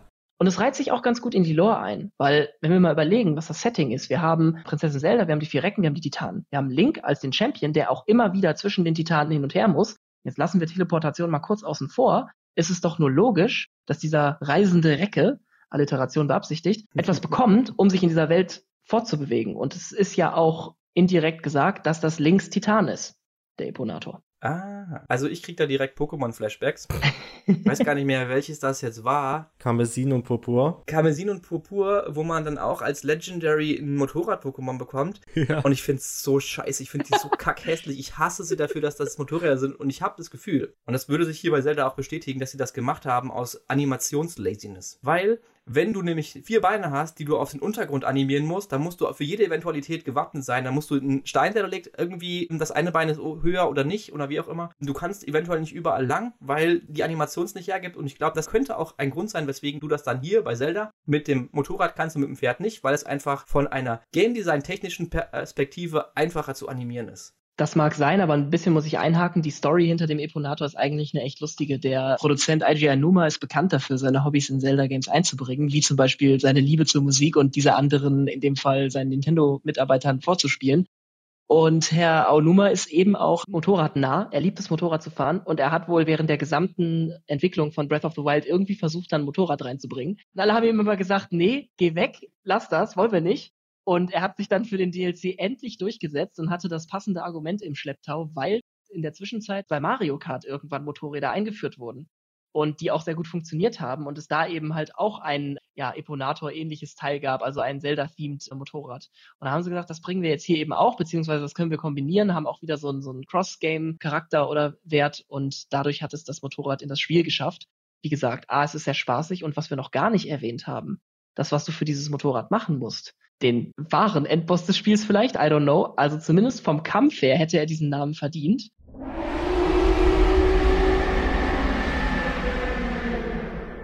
Spoiler. Denn du musst noch einen Endbosskampf bestreiten, bevor du das Motorrad kriegst. Und dieser Kampf ist so cool mhm. auf so vielen verschiedenen Ebenen. Erstens ist er ziemlich episch, alleine schon wie er in Szene gesetzt wird. Du kommst da an, du siehst halt den typischen Mönch in seinem Glaskasten in Stase versetzt und du klickst drauf und denkst, das ist das gleiche wie immer und auf einmal fängt er an, sich zu bewegen. Richtet sich auf, stellt sich dir entgegen, kriegt dann noch so dieses typische Anime-like Flashing Eye, um ein bisschen Epicness äh, zu signalisieren. Und dann bist du im Kampf und du denkst mal, wie, ich muss jetzt gegen so eine Mumie kämpfen. Und der teilt richtig aus, der kann mhm. ein bisschen was. Und bei dem musst du nämlich die Shika-Runen benutzen im Kampf. Das heißt, vieles, was wir vorher kritisiert haben, haben sie dann da gemacht. Und natürlich ist der Punkt valide, warum habt ihr es nicht gleich gemacht? Aber es ist dennoch schön, dass sie es noch gemacht haben. Ja. Große Hoffnung für Tears of the Kingdom also. Mhm. Eine kurze Frage an Jonas noch. Hast du dem Mönch mal eine Banane zugeworfen? Nein. Was passiert dann? Du kannst tatsächlich jederzeit im Kampf eine Banane auf den Boden werfen und er vergisst alles, was im Kampf passiert, rennt dahin und freut sich über die Banane. es, ist, es ist der wahrscheinlich schwerste Bosskampf im Spiel und du kannst es einfach mit einer Banane unterbrechen, was ich wieder ein super Comic Relief finde. Richtig gut. Aber ein DLC muss man ja noch mal nennen, und zwar einer, der mir extrem gut gefallen hat, und zwar die Prüfung des Schwertes, wo man wieder quasi nackt abgesetzt wird, Challenges bestehen muss, in einem Run, also wirklich klassisch wie damals zu NES-Zeiten, wenn du stirbst, dann musst du halt wieder komplett von vorne anfangen. Und die Challenge ist richtig, richtig hart. Also da hat man auch als Profi dann tatsächlich teilweise ein bisschen zu kämpfen. Kann mir auch vorstellen, dass es dir auch sehr gut gefallen könnte, Nils, weil es auch sehr schön mit Ressourcenhaushalten und sowas da auch noch einhergeht. Da muss man dann viel strategischer an all die Kämpfe und sowas rangehen. Und du musst nicht farmen, weil du kannst nicht farmen. Ja. hm. Sounds like my kind of game. Also ich habe die ersten Level davon, äh, glaube ich, nur mit Bomben gemacht, weil ich mir alles wirklich sparen wollte.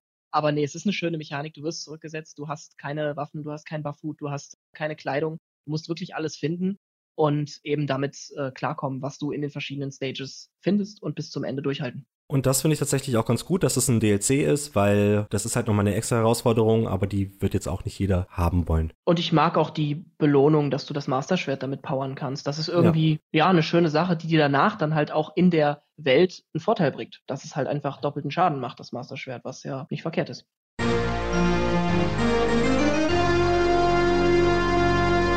Wir nähern uns allmählich dem Ende, aber das möchte ich noch ein kleines bisschen hinauszögern und zwar, indem ich nochmal schön die Lore-Kenntnis unseres Experten auf die Probe stelle. Und zwar mit der Frage, wann genau spielt denn jetzt Breath of the Wild? Innerhalb der Zelda-Timeline. Man hat irgendwie diesen Auftakt, ja, seit alle 10.000 Jahren wiederholt sich alles. Und jetzt hast du 100 Jahre geschlafen. Und mein Bauchgefühl von dem, was ich so mitgenommen aus dem Spiel ist, im Endeffekt ist Breath of the Wild das Ende von allem. Und jetzt haben wir wirklich einen Reset. Oder der Anfang.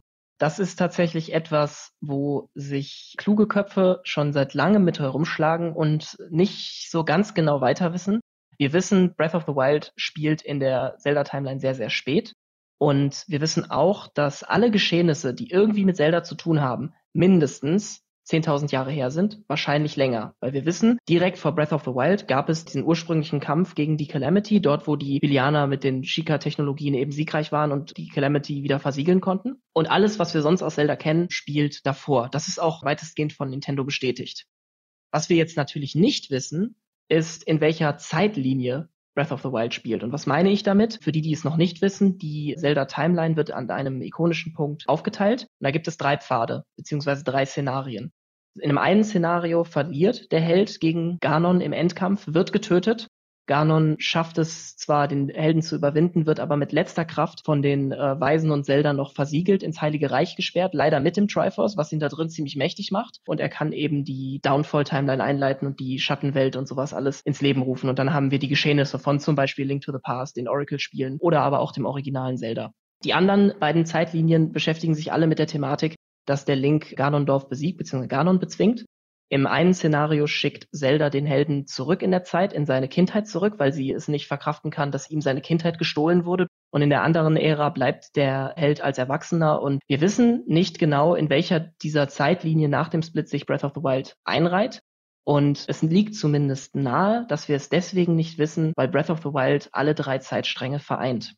Es gibt sehr, sehr viele Belege dafür. Ursprünglich sind die ersten Theorien auf den Schluss gekommen, dass aufgrund der Existenz von Leunen wir uns in der Downfall-Timeline, dort wo der Held besiegt wird, befinden müssen, weil nur dort Ganon so mächtig geworden ist, dass er diese unfassbar starken Kreaturen, die auch noch ziemlich intelligent sind, erschaffen konnte. Und sie auch nur in den Spielen, ich glaube sogar in fünf Spielen in der Timeline vorkommen. Aber es gibt ganz, ganz, ganz eindeutige Indizien für die anderen Timelines. Es werden ganz eindeutige Geschehnisse aus den anderen Spielen die in den parallelen Zeitlinien vorkommen, im Spiel direkt erwähnt. Zum Beispiel auf den Sora-Tafeln. Da wird eine Geschichte erzählt von der Prinzessin Ruto, die zur Waisen geworden ist. Und sie ist nicht nur, nur in der siegreichen Zeitlinie zur Waisen geworden, sondern sie ist auch nur zur Waisen geworden, wenn Link nicht in der Zeit zurückgeschickt wird und die gesamten Geschehnisse verhindert. Das heißt, das kann nur die Adult Timeline sein. Dazu gibt es unzählige Videos. Ich kann euch das in diesem Format nicht bis ins letzte Detail erklären. Es gibt wirklich mehr als ein Indiz für jede der drei Timelines, die auch sehr schlüssig und stimmig sind und schwer auszuhebeln sind. Von daher würde ich mich dazu hinreißen, sehr selbstbewusst zu behaupten, Breath of the Wild spielt zeitlinienübergreifend und entweder vereinen die Geschehnisse von Breath of the Wild die Zeitlinie oder etwas anderes hat zuvor die parallelen Zeitstränge, Multiversen, wie auch immer, zusammengeführt. Nintendo hat sich nie, glaube ich, große Gedanken darüber gemacht, wie die Teile ineinander passen Nope. oder wie sie zusammen funktionieren. Und was Basti uns da jetzt erzählt hat, ist einfach den Bullshit, den sie sich da zusammengereimt haben. es ergibt dann alles irgendwie Sinn, aber es ist schon sehr, sehr chaotisch und man merkt einfach, dass das nicht der Hauptfokus war von Nintendo. Es ergibt vor allem Sinn mit der Hilfe von externen Theory-Craftern, die sich damit eine Menge beschäftigen. Mhm. Das sind auch alles nicht meine Ideen, das habe ich von äh, diversen YouTubern, denen ich sehr gerne zuhöre. Und tolle Menschen, die tollen Content machen. Und wen das interessiert, kann ich nur empfehlen. Es macht wirklich Spaß, weil da echt eine Menge Hirnschmalz reinfließt. Aber Nintendo ist da ein bisschen. Wir verlinken da ein paar Videos, würde ich sagen. Wir verlinken, verseldern, verganondorfen, alles. Und mit dem Wissen, dass diese Timeline jetzt nicht von vornherein konzipiert war, stellt sich mir vor allen Dingen auch die Frage bei dieser Komplexität, wieso ist es überhaupt notwendig, dass das kontinuierlich ist? Weil die Fans das wollen. Tja, okay.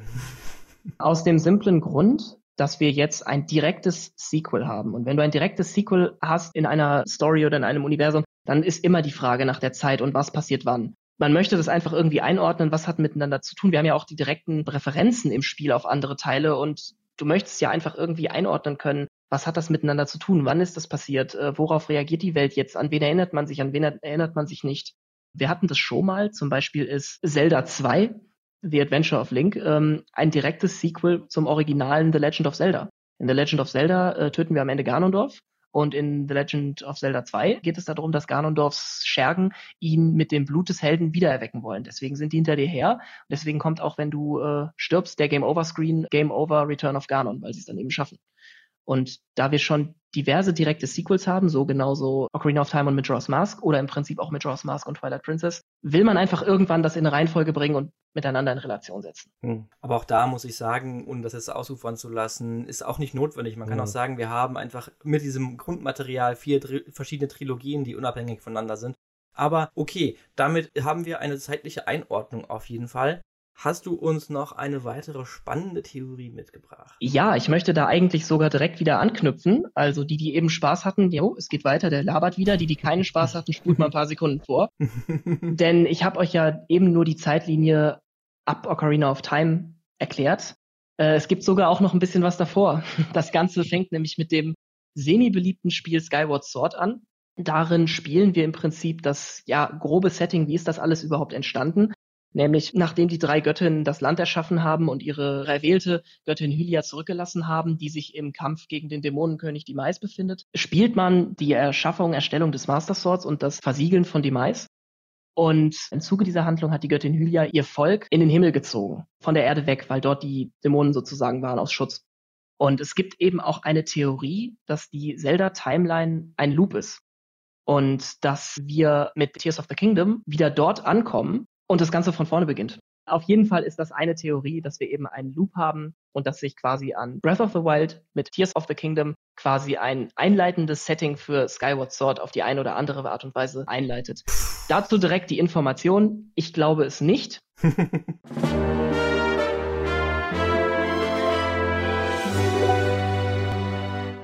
Mit all diesem Wissen beladen würde ich sagen, wir bewegen uns tatsächlich mal ins Ende der Bewertung von Breath of the Wild. Bevor wir dann noch auch endlich sagen, was erwarten wir auf Grundlage dessen, was wir jetzt wissen, von dem nächsten Teil.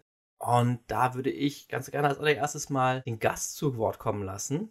Basti, wie ist denn dein Fazit nach all den zusätzlichen Informationen, die du möglicherweise jetzt noch von einem genialen Kritiker wie mir bekommen hast, von diesem Spiel? Also erstmal möchte ich mein Fazit zu dir geben, weil was ich an dir immer schon geschätzt habe, ist deine Eitelkeit. Nein, vielen Dank für das erste Wort hierzu. Ich schließe mal ein bisschen da an, wo ich in der ersten Folge aufgehört habe. Da haben wir ja auch schon unsere Meinung zu Breath of the Wild gegeben und große Überraschung, ich bin davon nicht großartig abgerückt. Ich finde, es ist immer noch ein tolles Spiel und ein Meisterwerk. Nach wie vor für mich nicht das beste Zelda, aber das beste Zelda dieser Generation. Ich finde es aber unfassbar bezeichnend für dieses Spiel und das ist für mich ein eindeutiges Qualitätsmerkmal, dass man immer, und ich meine wirklich immer noch was Neues über dieses Spiel herausfinden kann. Es gibt immer noch Leute, die neue Sachen dazu finden. Und ich meine jetzt nicht nur Speedrunner, die neue Routen finden, sondern wirklich Mechaniken, die wenige oder keiner vorher weiß. Auch in unserer Diskussion gab es Dinge, die du, Nils oder Jonas mir gesagt haben, die ich nicht wusste und wo ich mich einfach gefreut habe, sie zu hören. Das heißt, das sind einfach schöne Momente mit dem Spiel, und insgesamt finde ich das Spiel sehr gelungen. Es hat mir Spaß gemacht. Es hat in mir alle möglichen Zelda-Knöpfe gedrückt und äh, Nostalgie und Erinnerungen geweckt. Und die ganzen Anspielungen in dieser riesigen Welt waren für mich eine einzelne Hommage. Also ich würde es jederzeit gerne wieder anschmeißen. Sehr schön. Dann grätsch ich da jetzt mal rein, damit wir vielleicht eine kleine Klammer haben um meine Bewertung. Und zwar möchte ich direkt damit einsteigen, dass ihr mir in einer Hinsicht tatsächlich klar gemacht habt, dass die Designer gute Arbeit geleistet haben. Und zwar haben sie offensichtlich ihr Ziel, das Gefühl eines alten Zeldas zu treffen, erreicht. Beziehungsweise viele Dinge im Game Design und generell in dem ganzen Spiel schreien nur nach allem, was ihr gesagt habt, nach so war Zelda, das kann Zelda, das macht Zelda. Und dadurch habe ich tatsächlich auch einen anderen Blickwinkel aber ich hatte dieses Vorwissen natürlich nicht. Deswegen ursprünglich konnte ich das in meine Beurteilung nicht mit einfließen lassen. Aber trotzdem habt ihr mir da gezeigt, dass die etwas erreichen wollten, dessen Maßstab ich nicht an das Spiel angelegt habe. Auf der anderen Seite habt ihr mir aber auch mehr oder weniger bestätigt, dass das Spiel eben damit nicht unbedingt modern ist. Und was ich auch unbedingt hervorheben muss, ist die unfassbare Liebe fürs Detail, die einem echt erst bewusst wird, wenn man mal darüber diskutiert und merkt, Moment mal, das habe ich alles überhaupt nicht mitbekommen. Basti hat es gerade selbst gesagt und der ganze Feinschliff. Da ist so viel Polish drin, das muss man einfach loben. Das ist krass. Beim Endboss hat es anscheinend nicht mehr gereicht. und auch ich habe es so erlebt, dass das Spiel im Laufe der Zeit an mich wächst. Beziehungsweise es hat einfach mehr Spaß gemacht, wenn man nicht mehr so schwach und unausdauernd war.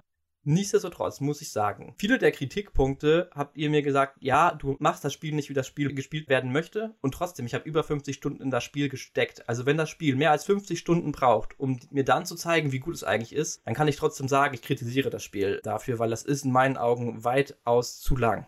Trotzdem muss ich sagen, es ist im Endgame ein wunderbarer Spielplatz. Aber irgendwo ist es halt auch nur ein Spielplatz. Und es gibt einem nicht mehr die Genugtuung, die Story abzuhaken und dann nochmal ins Endgame zu gehen. Okay, dann hake ich mich mir mal ein und bei mir hat sich tatsächlich die Meinung auch nicht großartig verändert. Ich finde, dieses Spiel ist brillant und das denke ich auch immer noch.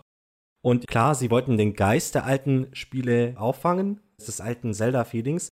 Aber ich finde, sie sind absolut revolutionär in dem Umgang mit der Open World. Denn so wie es hier ist, gab es noch nicht wirklich eine Open World davor. Und seitdem versuchen auch alle Leute so ein bisschen hinterher zu hecheln, um nur ein kleines Antlitz von diesem brillanten Game Design zu bekommen. Man möchte jetzt überall irgendwie klettern können und sowas und da kommen sie nicht an Zelda ran und ich finde dieses Spiel ist absolut brillant. Es hat natürlich auch so seine Schwächen, aber overall das, was es ausmachen möchte, das Erkunden, das Reisen, das Erleben macht dieses Spiel wirklich, wirklich, wirklich gut. Und ich habe da tatsächlich nicht viele Kritikpunkte, die ich anbringen kann. Ich möchte ergänzend dir noch in einigen Punkten recht geben. Das habe ich eben in meinem Statement vergessen. Das wollte ich eigentlich noch sagen, Nils.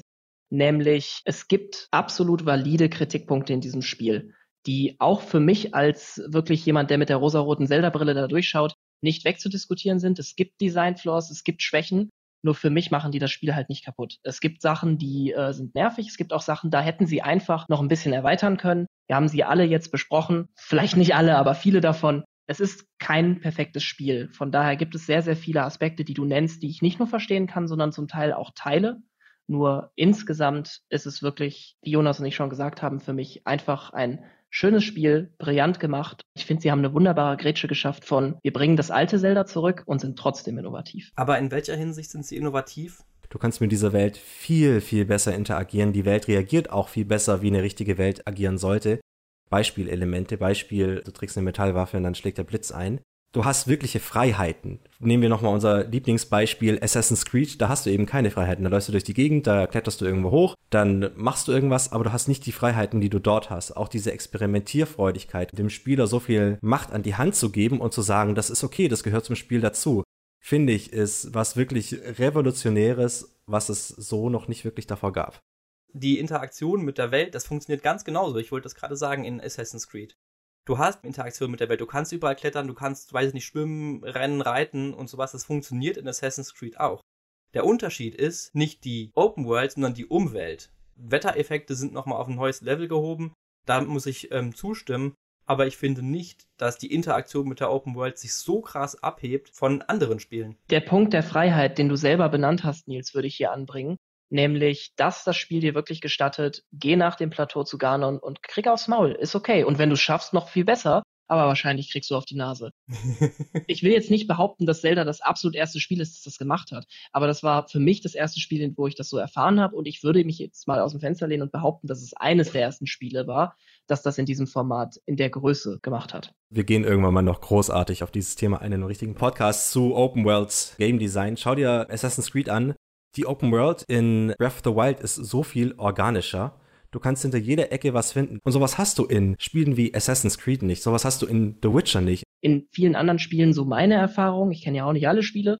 Aber ist es so, dass du oftmals was gemacht haben musst, um dort irgendwas freizuschalten, irgendeinen NPC dort zu aktivieren oder zu, äh, zu placen oder irgendwas zu öffnen oder so. Und bei Zelda habe ich sehr oft das Gefühl, in dieser Welt ist in vielerlei Hinsicht die Reihenfolge gänzlich egal. Ich möchte diese Diskussion nicht ausarten lassen und sagen, wir verlegen die auf jeden Fall in unsere Open World Episode. Oh ja. Und gehen jetzt zu unseren Erwartungen an Tears of the Kingdom über. Basti, du kannst es ja wirklich gar nicht mehr abwarten. Also, was sind denn deine Erwartungen? Ich bin da vor allem sehr lore-technisch begeistert oder in Erwartung, weil ich habe das Gefühl, dass dieser Titel mit sehr, sehr viel aufräumen wird, uns sehr viel erklären wird uns viel sagen wird über Dinge, die vor sehr langer Zeit in Hyrule passiert sind. Ihr habt sie beide erlebt, diese Sonai-Ruinen in Breath of the Wild, dieses alte barbarische Volk, was Drachen verehrt hat, was im, im Dschungel vorkommt mit den Säulen, den Labyrinthen mit diesem Kringelsymbol und, und, und. Wir wissen jetzt schon, dass es in dem neuen Teil in irgendeiner Form um die gehen wird.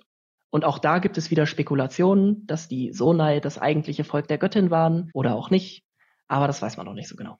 Mir ist das tatsächlich relativ egal, wie es mit der Zeitlinie und sowas weitergeht. Ich war da noch nie so ein großer Fanatiker darin. Ich fand das immer interessant, da Theorien zu hören oder auch mal ein, zwei Videos anzuschauen. Aber ich hoffe einfach, dass Tears of the Kingdom gameplay-wise sich noch ein bisschen weiterentwickelt, dass man noch mehr Freiheiten hat.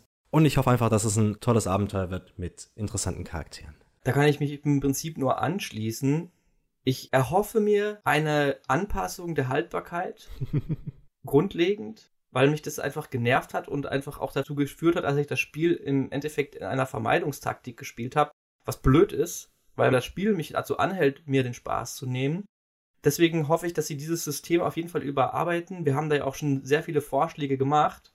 Und meine andere große Erwartung ist, nicht nur, was ich schon für diesen Teil mir erhofft hatte, nachdem ich dann die Verheerung besiegt hatte, dass ich mit Zelda noch kurz Abenteuer erleben möchte oder wenigstens ein paar Gespräche mit dir führen. Ich möchte Zelda spielen. Ich fand Zelda viel, viel besser als Link. und gebt mir bitte einfach Gameplay mit Zelda. Ist mir alles andere scheißegal. Ich nehme auch in Kauf, dass ich mit fünf verschiedenen Charakteren spiele, wie das wahrscheinlich bei Hyrule Warriors die Möglichkeit gibt. Aber lasst mich Zelda spielen. Ich finde sie besser als Link. das ist tatsächlich eine sehr große Hoffnung der Fans. Diese Hoffnung teile ich definitiv. Bei mir geht sie sogar darüber hinaus. Ich hoffe sogar auch, dass man gewisse andere Charaktere auch mal spielen kann oder sie zumindest als Gefährten, die in bestimmten Schlachten zur Seite stehen. Mhm. Ansonsten von meiner Seite, ich habe es eben schon mal ganz klar gesagt, ich erwarte mir eine gewisse Aufklärung der Geschichte und der Lore. Ich erwarte mir gewisse Ausbesserungen der Mechanik. Du hast es auch schon zum Teil angesprochen. Im Endeffekt könnt ihr in unsere Folgen zurückgehen, das, was wir gesagt haben, wo leichte Verbesserungen zu machen sind. Das äh, wäre sehr schön, wenn das entsprechend angepasst wird. Ja, und vor allem wünsche ich mir einfach einen ernstzunehmenderen, angsteinflößenderen und krasseren Ganondorf. Guter Punkt. Und ich bin im Endeffekt bereit, auch wenn es eine faule Lösung ist, zu akzeptieren, dass auf irgendwelchen an den Haaren herbeigezogenen Gründen die Calamity Ganon einfach schwach war im Vergleich. Wenn sie das jetzt lore-technisch irgendwie aufbauen, sage ich zwar immer noch, gut, das habt ihr definitiv so nicht geplant, sondern das war ein Fehler, aber ich bin bereit, das zu akzeptieren, aber räumt jetzt bitte mit diesem Schurken entsprechend auf und setzt den verdient in Szene. Sehr schön. Ich möchte diese Erwartung aber auch noch mit einer Befürchtung ergänzen. Oh. Und zwar habe ich mich gefragt, eine der großen Stärken von Breath of the Wild ist ja, was wir auch diese Episode immer wieder so nebenbei hatten, dass man viel im Laufe des Spiels lernt, dass man viel hinzulernt und entdeckt. Aber all diese Erfahrungen, all dieses Wissen, das haben jetzt die Spieler, die Breath of the Wild teilweise 500, 600.000 Stunden gespielt haben, die haben das ja schon. Also klar, auch die finden immer noch irgendwelche winzig kleinen Details, aber trotzdem ganz viele Entdeckungen, Erfahrungen haben sie schon gemacht und müssen sie nicht mehr neu lernen. Das heißt, sie gehen halt als Vollprofis in den zweiten Teil. Und da habe ich mich halt echt gefragt, ob extrem viel Potenzial auf der Strecke bleibt, wenn dieses Ausprobieren, dieses Entdecken einfach nicht mehr da ist und sich Leute langweilen weil sie das einfach alles wissen. Glaube ich nicht. Mit den neuen Gameplay-Mechaniken bin ich mir da hundertprozentig sicher, dass das nicht passiert. Und als Beispiel ist es ja ein bisschen so, als ob man sagen würde, ja, Dark Souls 3 macht keinen Spaß mehr, weil ich habe die Mechaniken in Dark Souls 1 und 2 schon irgendwie gut hingekriegt. Ich glaube mal, das wird schon. Das ist eben ein hoher Anspruch an die Entwickler, den ich jetzt habe, den ich damit setze, der natürlich erfüllt werden kann. Und ja, FromSoft hat den immer erfüllt. naja, beim zweiten Teil mal mehr, mal weniger. Aber ich, ich sehe diese Frage trotzdem als berechtigt. Total. Die ist komplett berechtigt. Total. Ich finde, das ist eine valide Angst. Und es ist jetzt auch nur meine Interpretation der Informationen, die ich bisher habe. Aber ich glaube, du kannst da beruhigt schlafen, weil ich erwarte eigentlich ein Spiel, was im Endeffekt zwei Spiele ist. Zum Teil eben ein weitergeführtes Breath of the Wild mit dem, was wir kennen, wo wir vielleicht nicht so schrecklich viel Neues machen wo, oder wo wir auf Gelerntes und Bekanntes zurückgreifen und dann obendrauf einfach nochmal ein zweites komplett neues Spiel reingebracht mit neuen mhm. Mechaniken, neuen Gegnern, neuen Gegenden, neuen Settings. Ich bin echt mal sehr gespannt, was die Community da zaubern wird, also auf was für Ideen die da kommen werden. Weil wir haben ja auch schon darüber gesprochen, was für verrückte Tricks man machen kann in Breath of the Wild. Ja. Und was sie angekündigt haben, was sie da gesagt haben, was ein großer Teil des Spiels wird, öffnet halt die Büchse der Pandora der Möglichkeiten. du musst dir wirklich vorstellen, in Breath of the Wild hatten die Spieler einen Stock und einen Stein. Und mit Tears of the Kingdom wurde den Spielern dann eine gut ausgestattete, moderne, vollständige Werkzeugkiste hingestellt. Ja. Das sind meiner Meinung nach ungefähr die Dimensionen. Mhm. Und ich bin sehr gespannt, was die Spieler daraus machen vor allem in Richtung die Elemente und die Physik auch ein bisschen sehr auszunutzen, wie es zum Beispiel in Breath of the mhm. Wild mit Stase war. Also da gibt es ein paar Sachen, wo ich mir dachte, das, das fliegt denen um die Ohren, das wird kaputt gehen. Aber wenn es am Ende funktioniert, ist ja super. Aber die ja. Möglichkeiten erscheinen erstmal grenzenlos. Ja, das sind unsere Erwartungen an das Spiel. Also den größten Teil kriegt man, glaube ich, immer wieder so nebensächlich in unseren Kritiken mit, wenn wir bei einzelnen Punkten sagen, hey, das hätte man da besser machen können, das hätte man da besser machen können. Aber wir sind natürlich auch daran interessiert, was ihr für Erwartungen als Zuhörerschaft an den zweiten Teil habt. Und wenn ihr das jetzt sogar auch schon gespielt habt, ob diese Erwartungen dann erfüllt wurden. Ihr könnt uns auch gerne reingeben, ob irgendwelche Sachen, die wir hier gesagt haben, ganz schlecht gealtert sind oder besonders gut gealtert sind. ja. Gerade auch was die Theorien oder so angeht. Das wäre ja auch mal spannend. Wie gesagt, der Zeitpunkt jetzt ist, äh, bevor wir irgendwas über dieses Spiel wissen. Bin mal gespannt. Damit beenden wir die Episode, mit der wir jetzt auch wirklich alles, was man zu dem Spiel von unserer Seite aus sagen muss, hoffentlich losgeworden sind. Ich hätte noch ein bisschen was. Habt ihr noch Bock?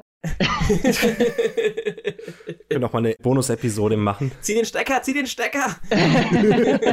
Spin-off gibt's nur mit entsprechenden Kommentaren und Social-Media-Beteiligung. Es gibt am Ende, in einem Jahr, machen wir nochmal einen Kommentar, während wir die Episoden hören. Oh. Die pausieren wir und dann kommentieren wir, was wir damals gesagt haben. Also darauf könnt ihr euch auf jeden Fall auch schon freuen. Dann habt ihr quasi die alte und die neue Episode in einem. Das werden dann ungefähr neun Stunden. Ich hoffe auf jeden Fall, dass ihr alle Spaß hattet und die ein oder andere schöne Information mitnehmen konntet. Wir werden diesen Dreiteiler hier jetzt beenden und nicht mehr unbedingt ein Spiel so lange am Stück behandeln und uns aus diesem Grund beim nächsten Mal auch etwas vom Videospiel-Metier entfernen und mal wieder in die Serienwelt abtauchen. Ui. Denn ich bin jetzt endlich mit meiner Frau dazu gekommen, Stranger Things 4 nachzuholen. Und da wollen wir dann einmal in die Kritik gehen und euch unsere Meinung zu dieser nicht unbedingt videospielbezogenen, aber doch recht nerdigen Serie zum Besten geben. Na, da höre ich doch rein. Ich sag nur anschleichender Helikopter. Wenn ihr mit uns sprechen wollt, könnt ihr das auf all den Social Media Accounts machen. Wir haben da den Handle iadb-cast oder eben auf unserem Discord, wo wir auch für jede Folge einen extra Thread sozusagen aufmachen, dass man da sich feuchtfröhlich darüber unterhalten kann, was wir da so gesagt haben, ob das Sinn ergibt. Und gerne auch eure Meinung, weil so habe ich zum Beispiel auch Basti näher kennengelernt, weil er sich dort ein bisschen ausgetobt hat und auch gerne mal eine Sprachnachricht gemacht hat, was denn so zum Beispiel seine Lieblingsspiele sind. Das fand ich sehr toll. Ja, es war mir auf jeden Fall auch eine Freude, dass ich dich darüber kennenlernen durfte, Jonas. Es hat wirklich viel Spaß mit dir gemacht, mit dir natürlich ebenso, Nils. Danke. Ich habe ich jetzt nicht darüber kennengelernt, aber ich hätte dich genauso gerne darüber kennengelernt. ich hoffe, ihr alle hattet auch einfach Spaß. Es ist ein sehr langes Format geworden und eine gewisse Schuld fällt da definitiv auf mich zurück. Ich, ich hoffe, ihr seid bis hierhin dran geblieben und konntet da auch noch was für euch mitnehmen.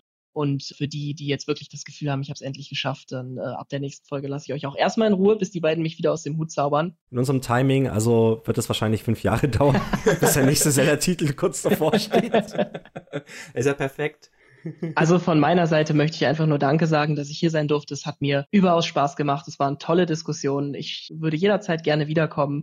Aber bin jetzt auch erstmal ganz schön geschafft von drei Podcast-Folgen. Oh ja. War eine klasse Sache und an alle Zuhörer und Zuhörerinnen viel Spaß und viel Erfolg in Hyrule sowie Skyrule. Uhu. Ja, natürlich der Dank gebührt auch dir und der Dank gebührt auch denjenigen, die sich jedes Mal wieder die Zeit nehmen und das Interesse zeigen, uns und unseren Meinungen zuzuhören. Wenn euch das besonders gut gefällt, dann ist das höchste aller Dinge für uns eine Weiterempfehlung. Also Mund-zu-Mund-Propaganda, wie man so schön sagt, ist immer noch das wertvollste Tool. Das zweitwertvollste Tool ist eine Bewertung und eben das schon angesprochene Feedback. Ich habe gesehen, dass wir definitiv noch sehr viel mehr Abonnenten als Bewertung haben. Und deshalb halte ich doch alle diejenigen an, die sich sowieso schon die Mühe gemacht haben, da zu sagen, hey, das möchte ich regelmäßig genießen, auch einfach mal die 5 Sterne oder andere Top-Bewertungen springen zu lassen. Also gehabt euch wohl, schlaft gut, steht gut auf, kommt gut zur Arbeit oder zum Sport und bis zum nächsten Mal. Bis zum nächsten Mal. Tschüss. Wir sind denn daraus wieder drei Stunden. Ja, ohne Witz, oder? Ohne Witz.